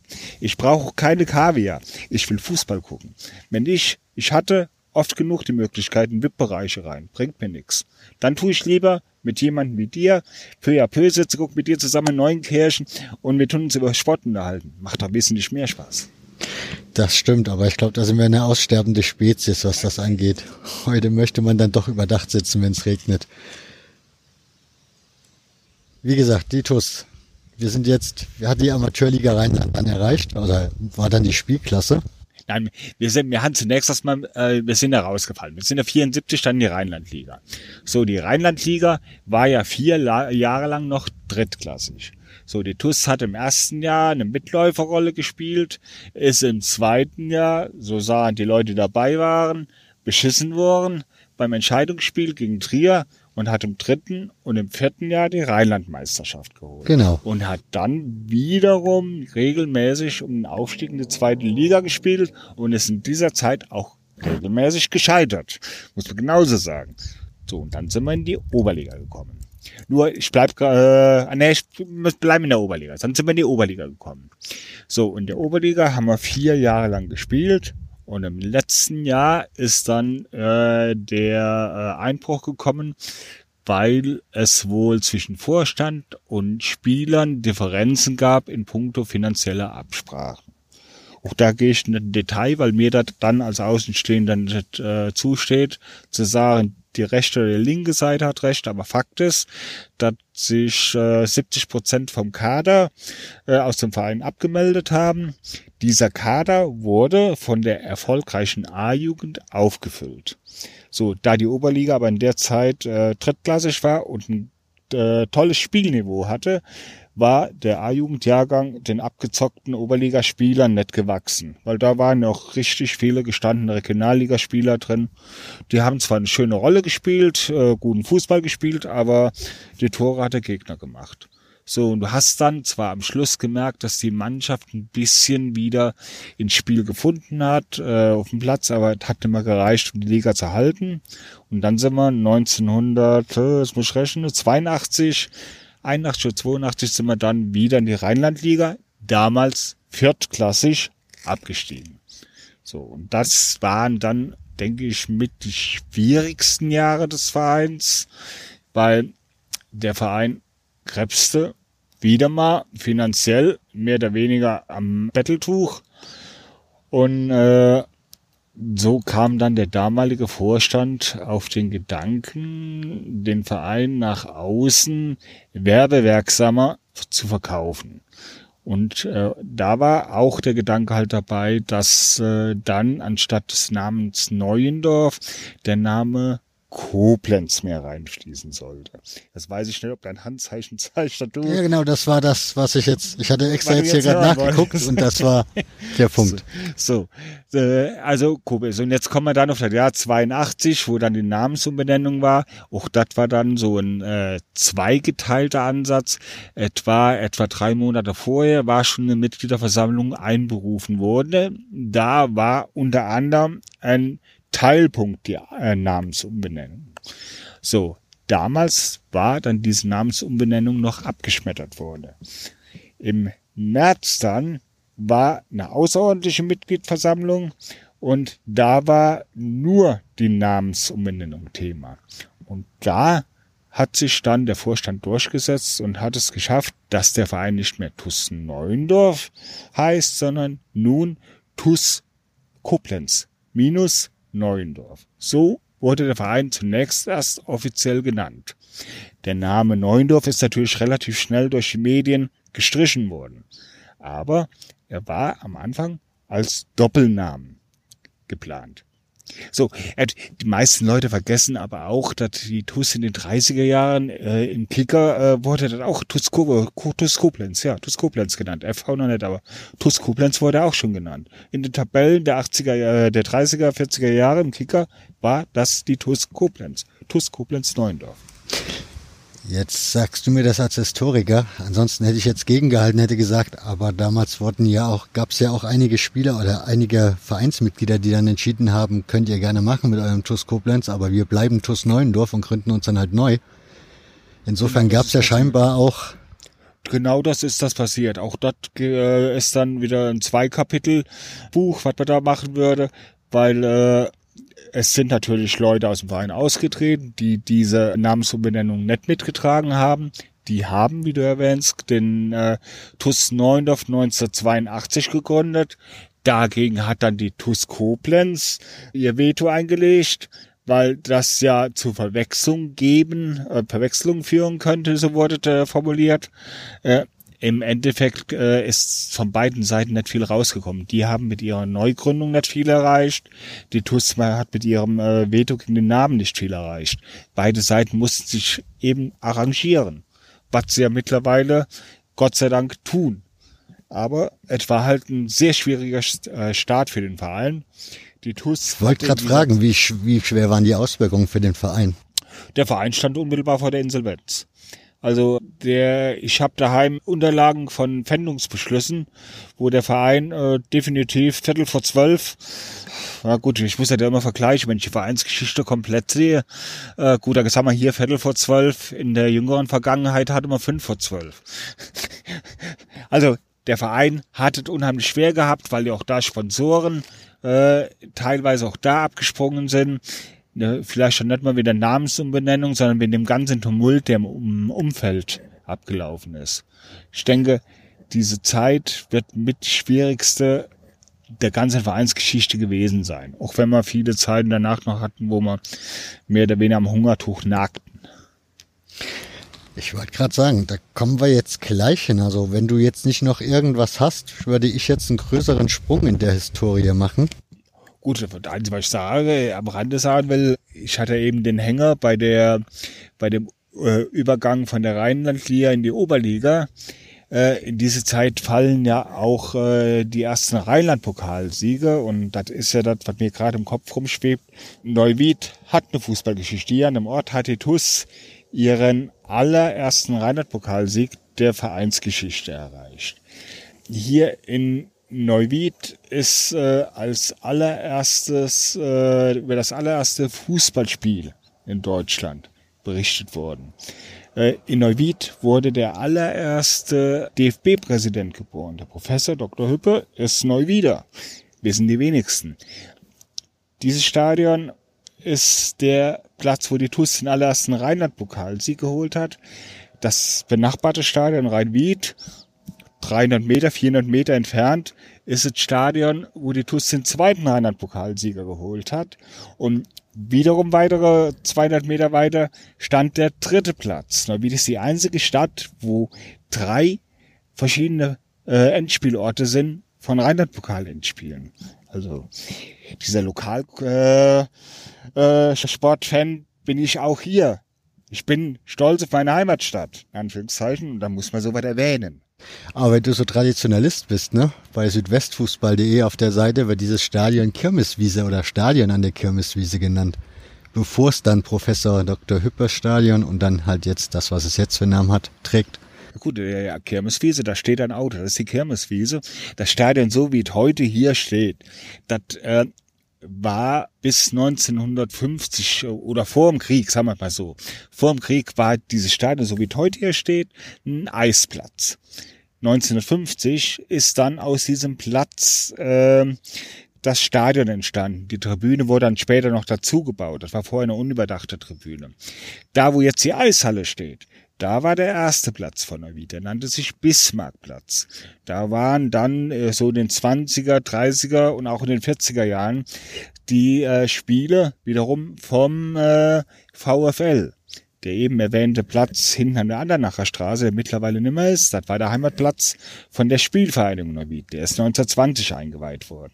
Das sind also hier die Plätze Bismarckplatz und Rheinwied, das sind die ersten Plätze der Stadt. Kommen wir zurück zur TUS, weil das ist ja das Thema, warum wir hier sitzen.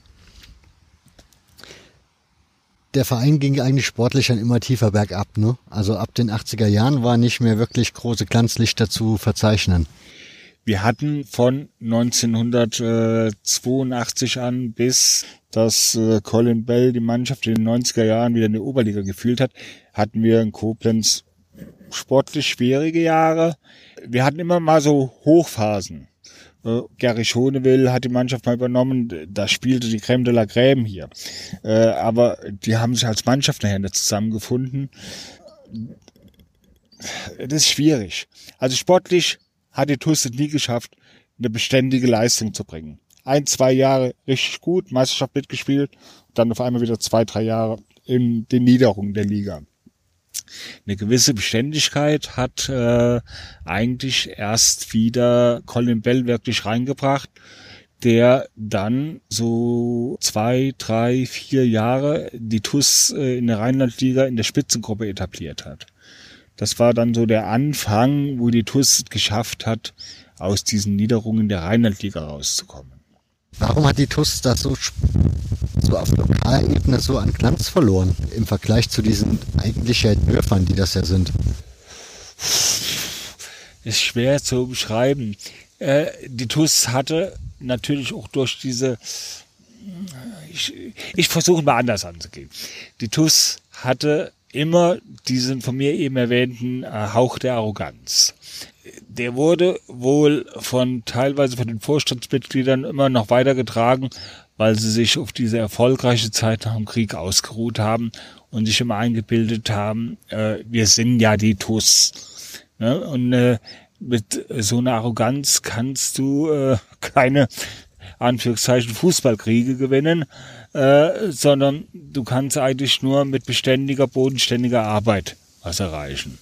So, und äh, diesen, diese Arroganz aber nach außen bei der Bevölkerung, den hast du nie vollkommen äh, beiseite geschoben bekommen. Weil immer wieder, auch heute noch, immer wieder Anekdoten passieren, wo jeder sagt, ah ja, die TUS, ganz klar, so sind sie halt. Das macht auch die Schwierigkeit der Vereinsarbeit heute aus. Und damals war es noch gravierender, weil, wie du gerade erwähnst, äh, in der Region auf einmal Vereine entstanden sind, die mit der TUS Schritt halten konnten. Natürlich, Nendershausen, Eisbachtal, die sind 74 in die Regionalliga aufgestiegen. Die sind zwar auch mit der TUS wieder runter in die Rheinlandliga, aber die haben dann nachher geschafft, wie sie in die Oberliga kamen, das Niveau zu halten, wo die TUS dann abgestürzt ist. Und dann sind wir wahrscheinlich bei dem Punkt, dass für die TUS dieser gravierende Absturz wirklich mit dieser mangelnden Absprache zwischen Vorstand und Spielern äh, abgestürzt ist, wo dann die A-Jugend versuchte, den Verein zu retten, konnte das Niveau nicht halten. Eisbären haben es geschafft, die Wirgesand geschafft, die waren auf dem aufsteigenden Ast. Die haben einfach grundsolide gearbeitet. Oben Westerwald musstest du Jugendarbeit halten, damit du, oder Jugendarbeit aufbauen, damit du junge Spieler talentiert halten konntest. Und die haben gemacht, die haben ganz einfach geschafft. Grundsolide Arbeit. Klingt nach dem Erbe so vieler Traditionsvereine das Lied, was du da gerade gesungen ja, hast? Ist auch so, ist auch so. Ich denke, äh, da wird, wirst du in Neuenkirchen genauso erzählen können, wie der Kollege, äh, mit dem du jetzt, äh, ich glaube, der Pirmann was, ne, mit seinen Homburgern.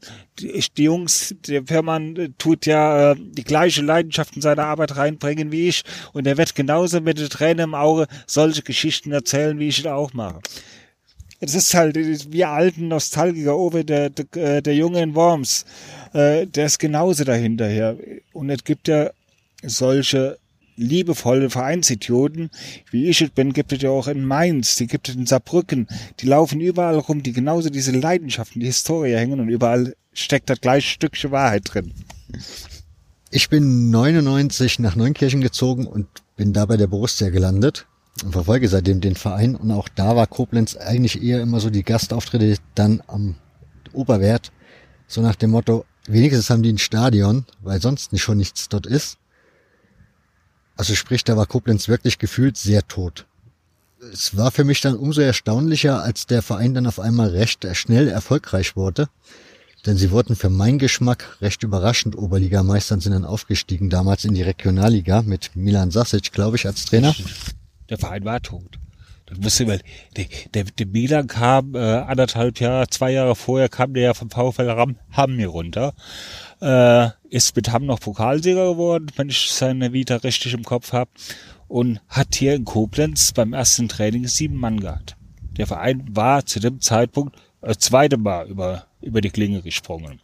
Hatte dann geschafft, wahrscheinlich durch seine Art, Spieler zu holen, die genau gepasst haben. Man muss auch ganz klar sagen, das äh, allererste Jahr und wahrscheinlich auch das zweite Jahr, fußballerisch war überhaupt nicht viel geboten. Milan hat so eine schöne Defensivart gespielt am Anfang, die aber die Punkte gebracht hat. So, das erste Jahr war für Milan nur wichtig, die Liga zu halten. Das hat er geschafft. Ich denke mal, dass er dann im zweiten Jahr äh, auch wieder durch seine äh, Bekanntheitskarte geschafft hat, genau da anzusetzen, dass er die Leute geholt hat, die in ein System gepasst hatten, was erfolgreich werden konnte. Dass er dann so erfolgreich wäre, glaube ich, hat keiner mit gerechnet. Ich war zu zum Zeitpunkt nicht hier in Koblenz groß unterwegs. Da war noch meine Zeit, wo ich äh, meinen Geburtsfehler behandeln ließ. Habe aber am Rande halt mitgekommen, dass der Verein zumindest seine Spiele gewonnen hat. Gut, und dann bin ich natürlich auch äh, ab und an im Rahmen meines Groundhoppings, die Spiele ausgesucht habe und habe mir die äh, TUS-Spiele gesucht. Dann bin ich halt im Südwesten, bin nach Weingarten gefahren. Neuenkirchen hatte ich schon Jahre vorher gemacht, klar, aber da war ich glaube ich auch gewesen in dem Jahr. Äh, oder Ingelheim. So, so Vereine gesucht und habe dann eben die Spiele gesehen. War halt gut, Sachen gewonnen, aber fußballerisch war nicht viel. Aber unterm Strich bleibt, sie haben es überraschend geschafft, in die Regionalliga aufzusteigen, waren wohl dann auch wieder für äh, Spieler äh, attraktiv, die vielleicht bei anderen Vereinen kein Land gesehen haben und aber genau der TUS eben in der Situation weitergeholfen haben. So, dann haben sie das erste Jahr eine tolle Regionalligasaison gespielt, waren wir eine ganze Zeit, glaube ich, nie ernsthaft in Abstiegsgefahr und im zweiten Jahr, da lief halt alles rund. Das ist wie die Meisterschaft von Kaiserslautern nach ihrem Aufstieg. Da hat alles gelaufen und alles gepasst. Und das war, dann könnte man wieder weiter. Das war dann wahrscheinlich wieder der Anfang vom Ende. Der Aufstieg kam zu schnell. Sportlich hatten wir uns für die zweite Bundesliga qualifiziert, aber auf der Führungsebene waren wir weiterhin noch unten in der Oberliga. Ihr hattet aber zu der Zeit, wenn ich das richtig im Kopf habe, den Chef der Rheinzeitung oder ich weiß nicht, Verleger, Chef, Boss, Besitzer, keine Ahnung, wie man den genau bezeichnet, den Mann. Er war so der Unterstützer dieses Aufschwungs, ne, bei der TUS. Ja, er kam dann wohl im zweiten Regionalliga-Jahr, hat er sich wohl dann für die TUS interessiert als Werbeträger, weil die TUS halt äh, endlich wieder nach vielen, vielen Jahren über dem Fußballverbandgebiet hinaus äh, positive Schlagzeilen gesorgt hatte. Und dann hat er neun, ja, im zweiten Regionalliga-Jahr äh, die äh, Trikotsponsor übernommen und hat sich immer mehr in den Verein eingebracht. Ob das für den Verein ein Gewinn war oder nicht, weiß ich nicht. Ich habe da immer so meine Bedenken.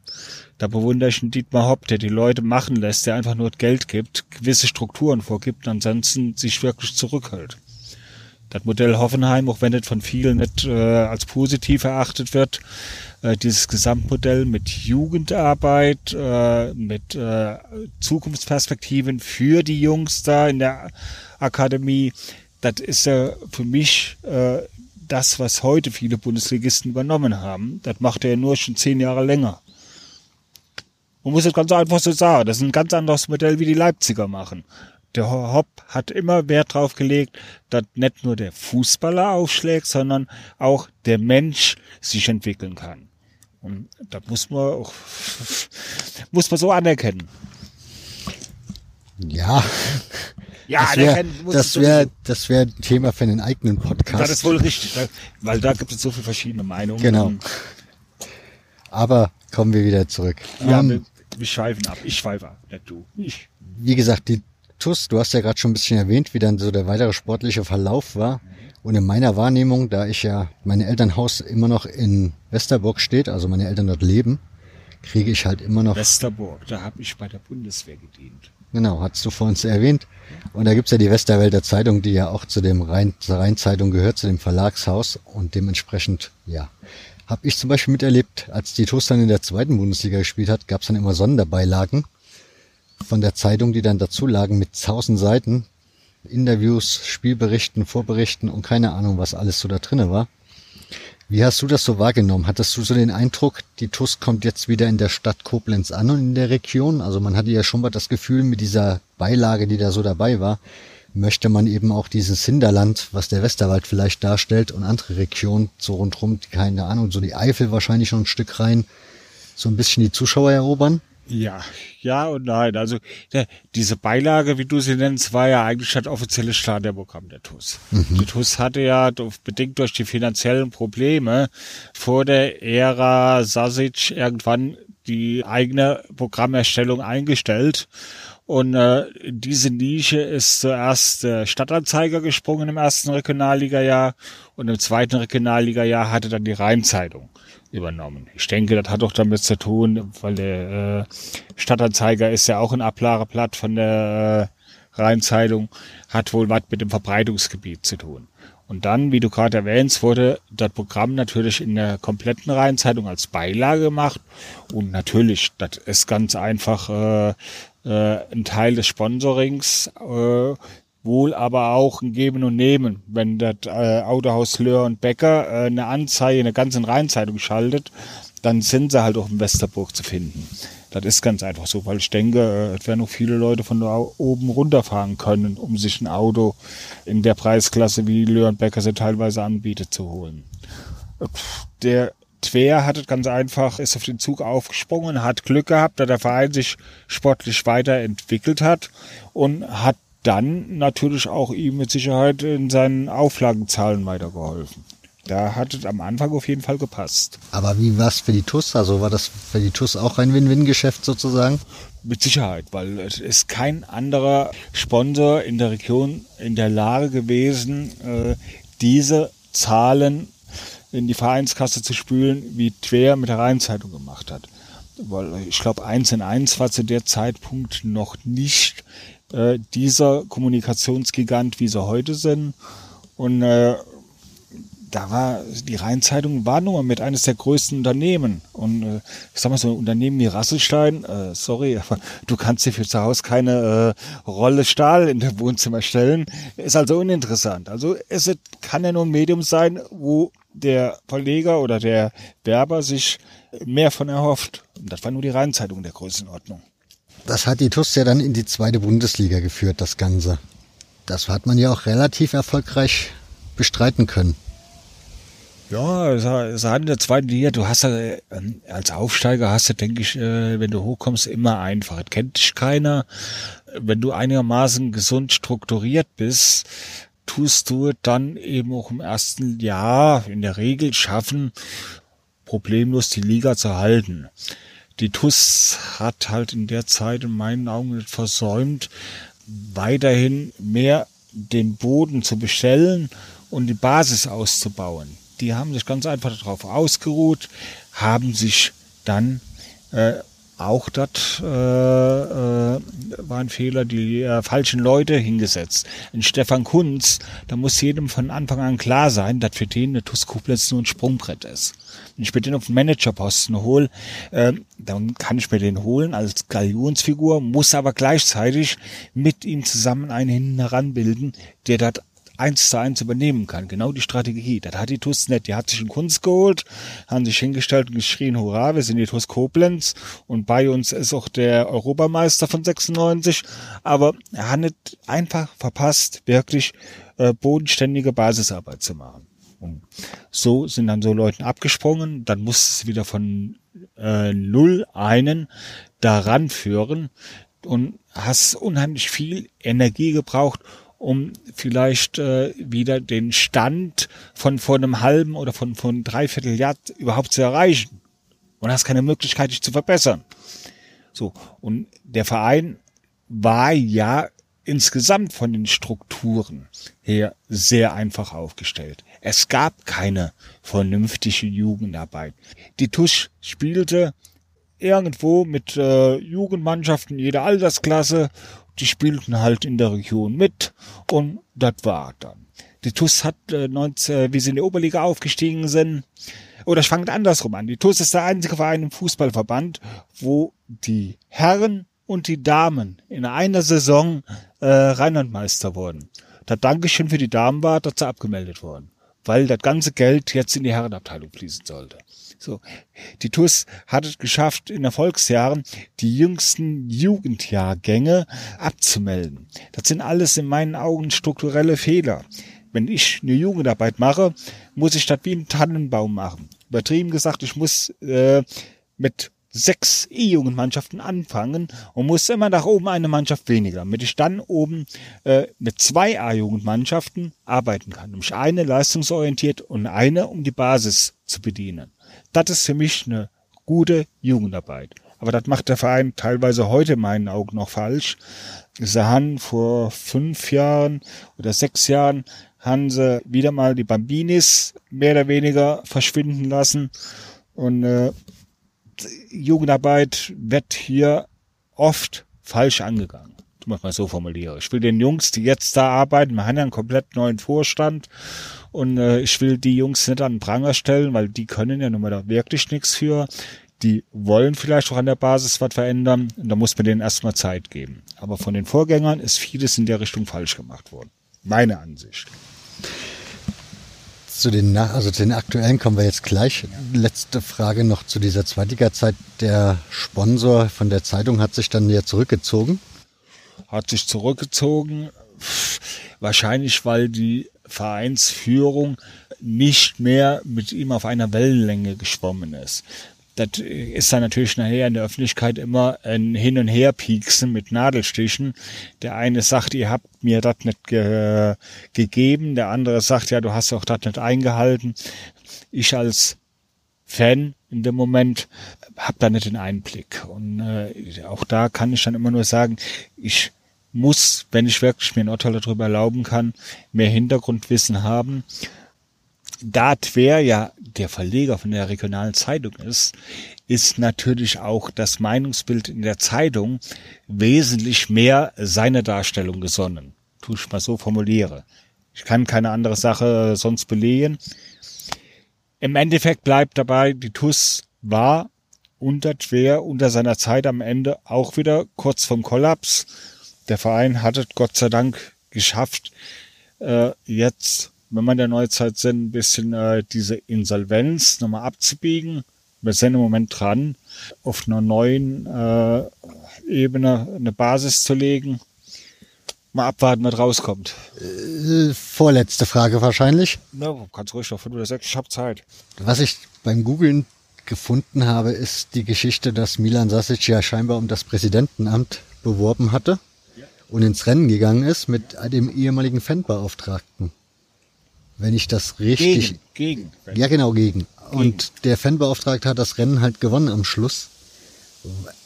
Würde mich interessieren, welche, also wie spricht man in der Stadt heute über Milan Sasic? Ich meine, dass der sich zu so einem Präsidentenamt bewirbt, spricht ja scheinbar eigentlich eher für ihn. Ja und nein, er er hat in meinen Augen sich zu wenig auf diese ganze Sache vorbereitet. Es gab ja, ah, wie soll man das sagen, Wahlkampf ist übertrieben. Äh, Christian Grey hat sich vorbereitet. Der hat schon ein halbes Jahr vorher mehr oder weniger angefangen, ein bisschen Eigenwerbung zu machen.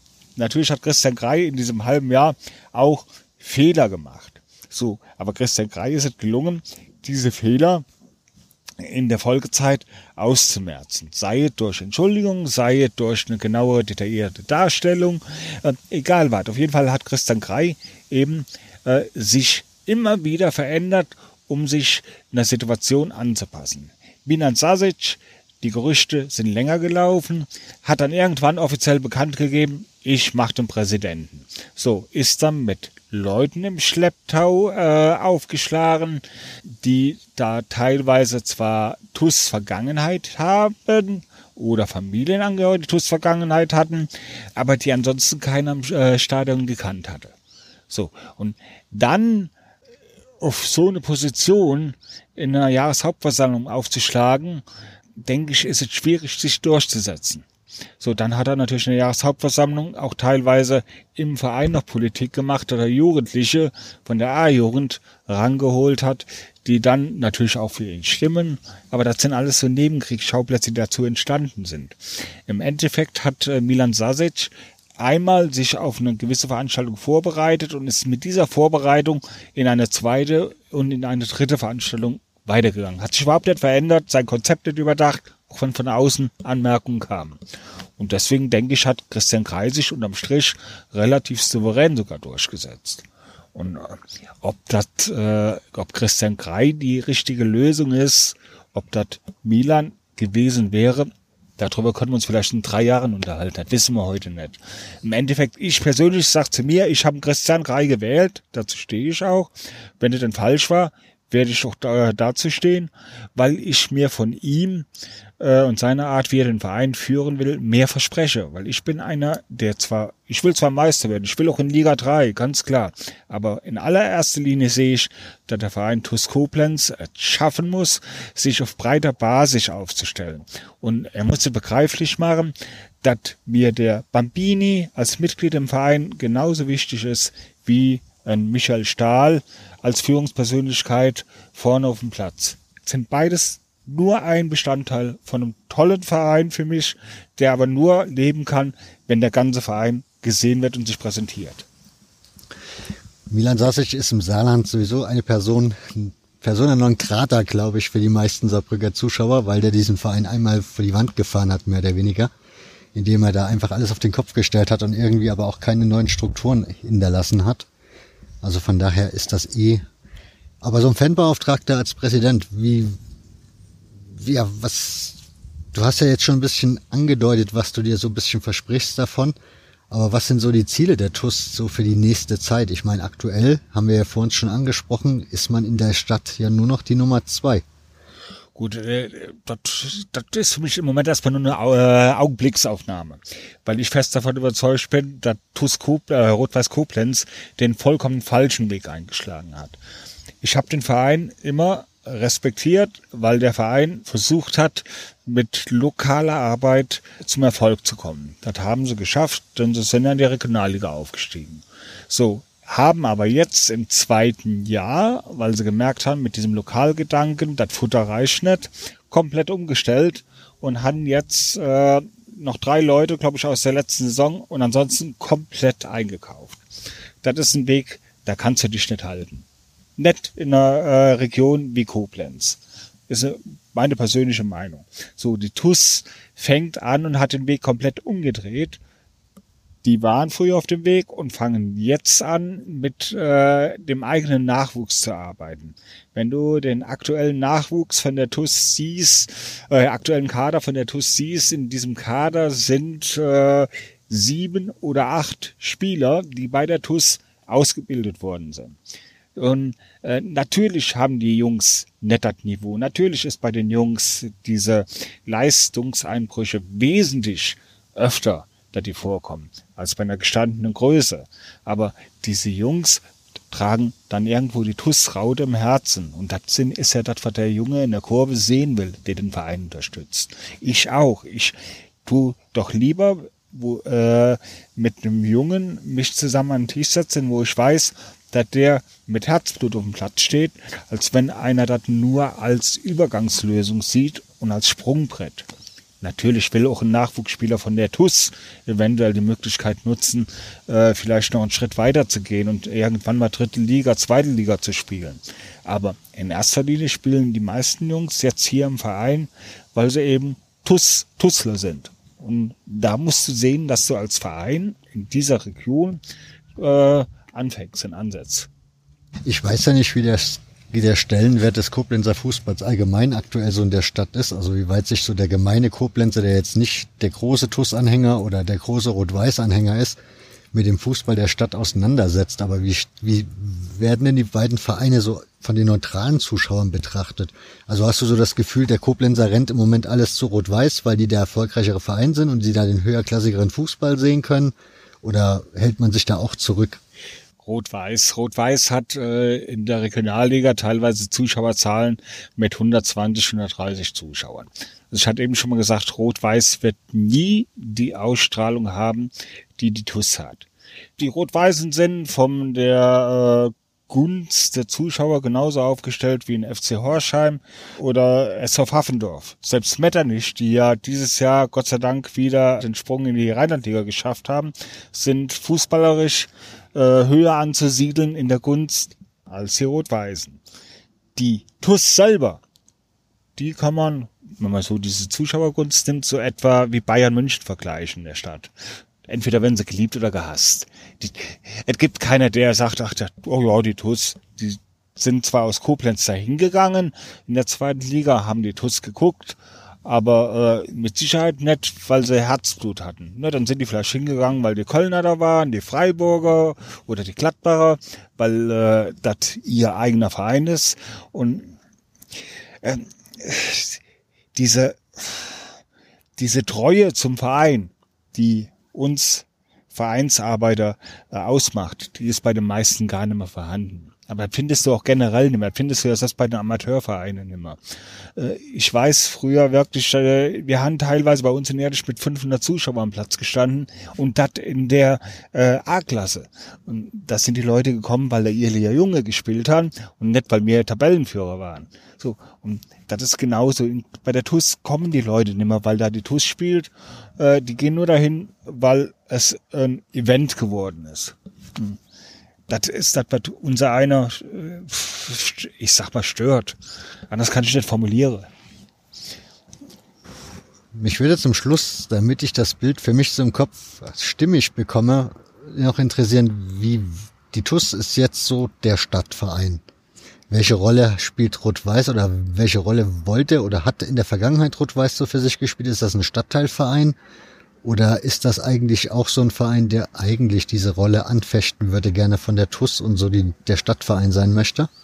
Ich denke, ja, anfechten werden die das gerne wollen. Nur äh, du schaffst es heute nicht mehr. Äh, so eine Vorreiterrolle. Äh, wir nehmen da mal ein simples Beispiel unserer äh, Vereine Kaiserslautern und Mainz. Die Lauterer sind ja nun mal wirklich seit Jahr, seit einigen Jahren äh, unterklassig. Äh, die Mainzer spielen in der Region den erfolgreichsten und auch attraktiven Fußball im Moment, aber die Mainzer werden niemals diesen Stellenwert haben, den Kaiserslautern in der Region hat. Auch durch die Berichterstattung.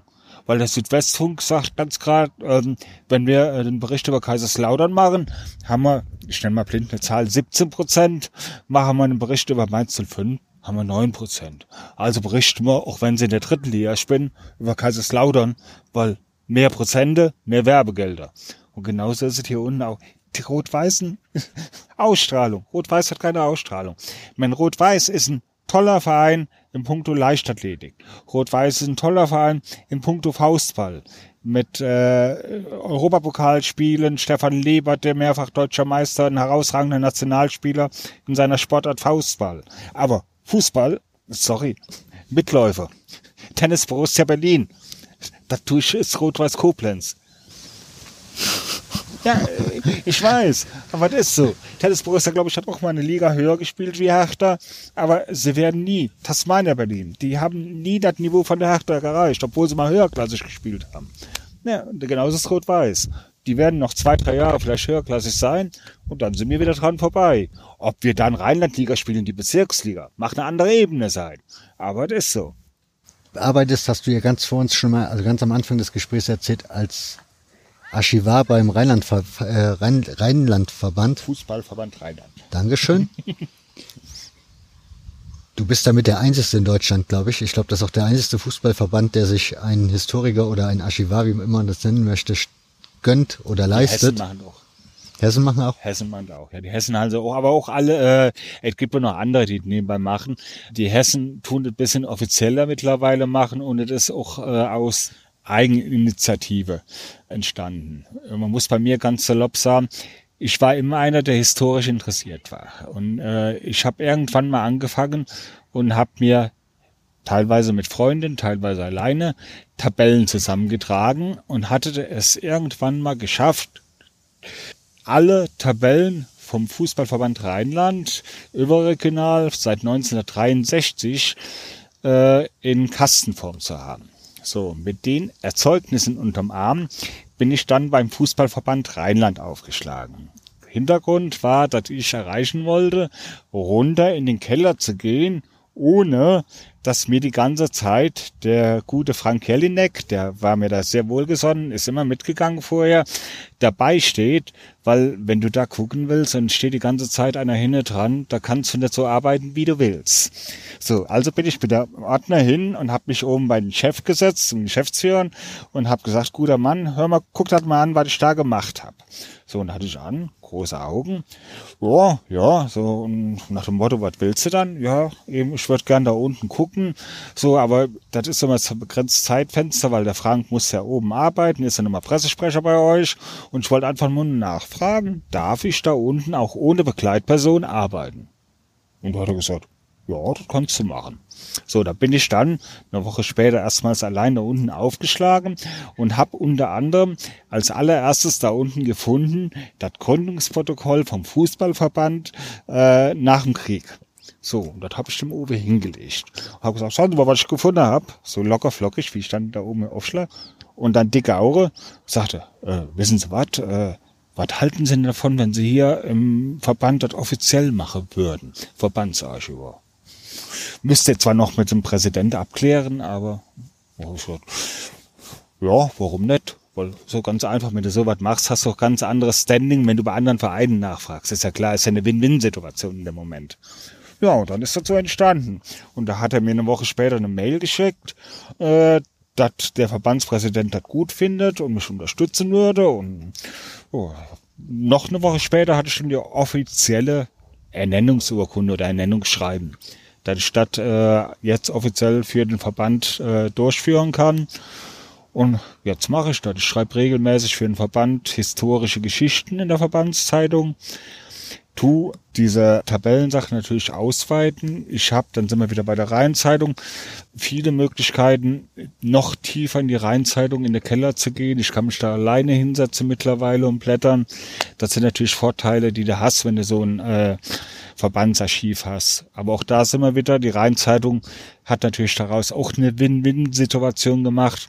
Natürlich kommen die jetzt mittlerweile mit allen historischen äh, Anfragen bei mir teilweise sogar, das sind dann auch so gesonderte Geschichten, dass ich dann von einem äh, Redakteur angerufen wird, ja, er hätte schon unten nachgefragt äh, und ich sage ihm dann innerhalb von 20 Minuten, dass ich ihm die Frage dann detailliert beantworte. Also die da unten, die gute Frau, die da arbeitet, äh, die weiß halt dann im Moment nicht, wo sie genau nachschlagen muss. Aber das sind dann Vorteile. Dann sind wir wieder bei dieser Begeisterung. Ich glaube, das hört man auch oft raus, diese Begeisterung, die ich bei der historischen Arbeit habe, äh, dass die da auch sehr zum Tragen kommt. Da hat man ganz andere Ansätze. Wie ist die Archivlage bei so einem Verband? Sieht die genauso, also eigentlich genauso grausam aus wie bei den meisten Fußballvereinen? Oder gab es bei den Verbänden da schon eher eine Wertschätzung für das, was man da hat? Die Wertschätzung kommt. Also die Wertschätzung vom Verband kommt zu langsam. Das merke ich ja äh, auch dann daran in die Gremien, wo ich noch reingeschoben werde mit der Zeit. Äh, die äh, Lage, äh, das ist relativ einfach gesagt, äh, ohne uns Statistiker hätte der Verband nix. Das muss ich auch wieder ganz klar sagen. Die hatten zwar da unten ein Tabellenarchiv, aber dieses Tabellenarchiv, das waren dann diese Verbandszettel, die immer am Ende der Saison von den Kreisen zugeschickt wurden, die wurden abgeheftet in Ordner Und die sind dann irgendwann wahrscheinlich in den 90er Jahren zwischen äh, Amsterdam, Rotterdam ins Meer geschwommen, weil wir Hochwasser hatten. Der Verband Grenzgebäude liegt ja nur am Rhein.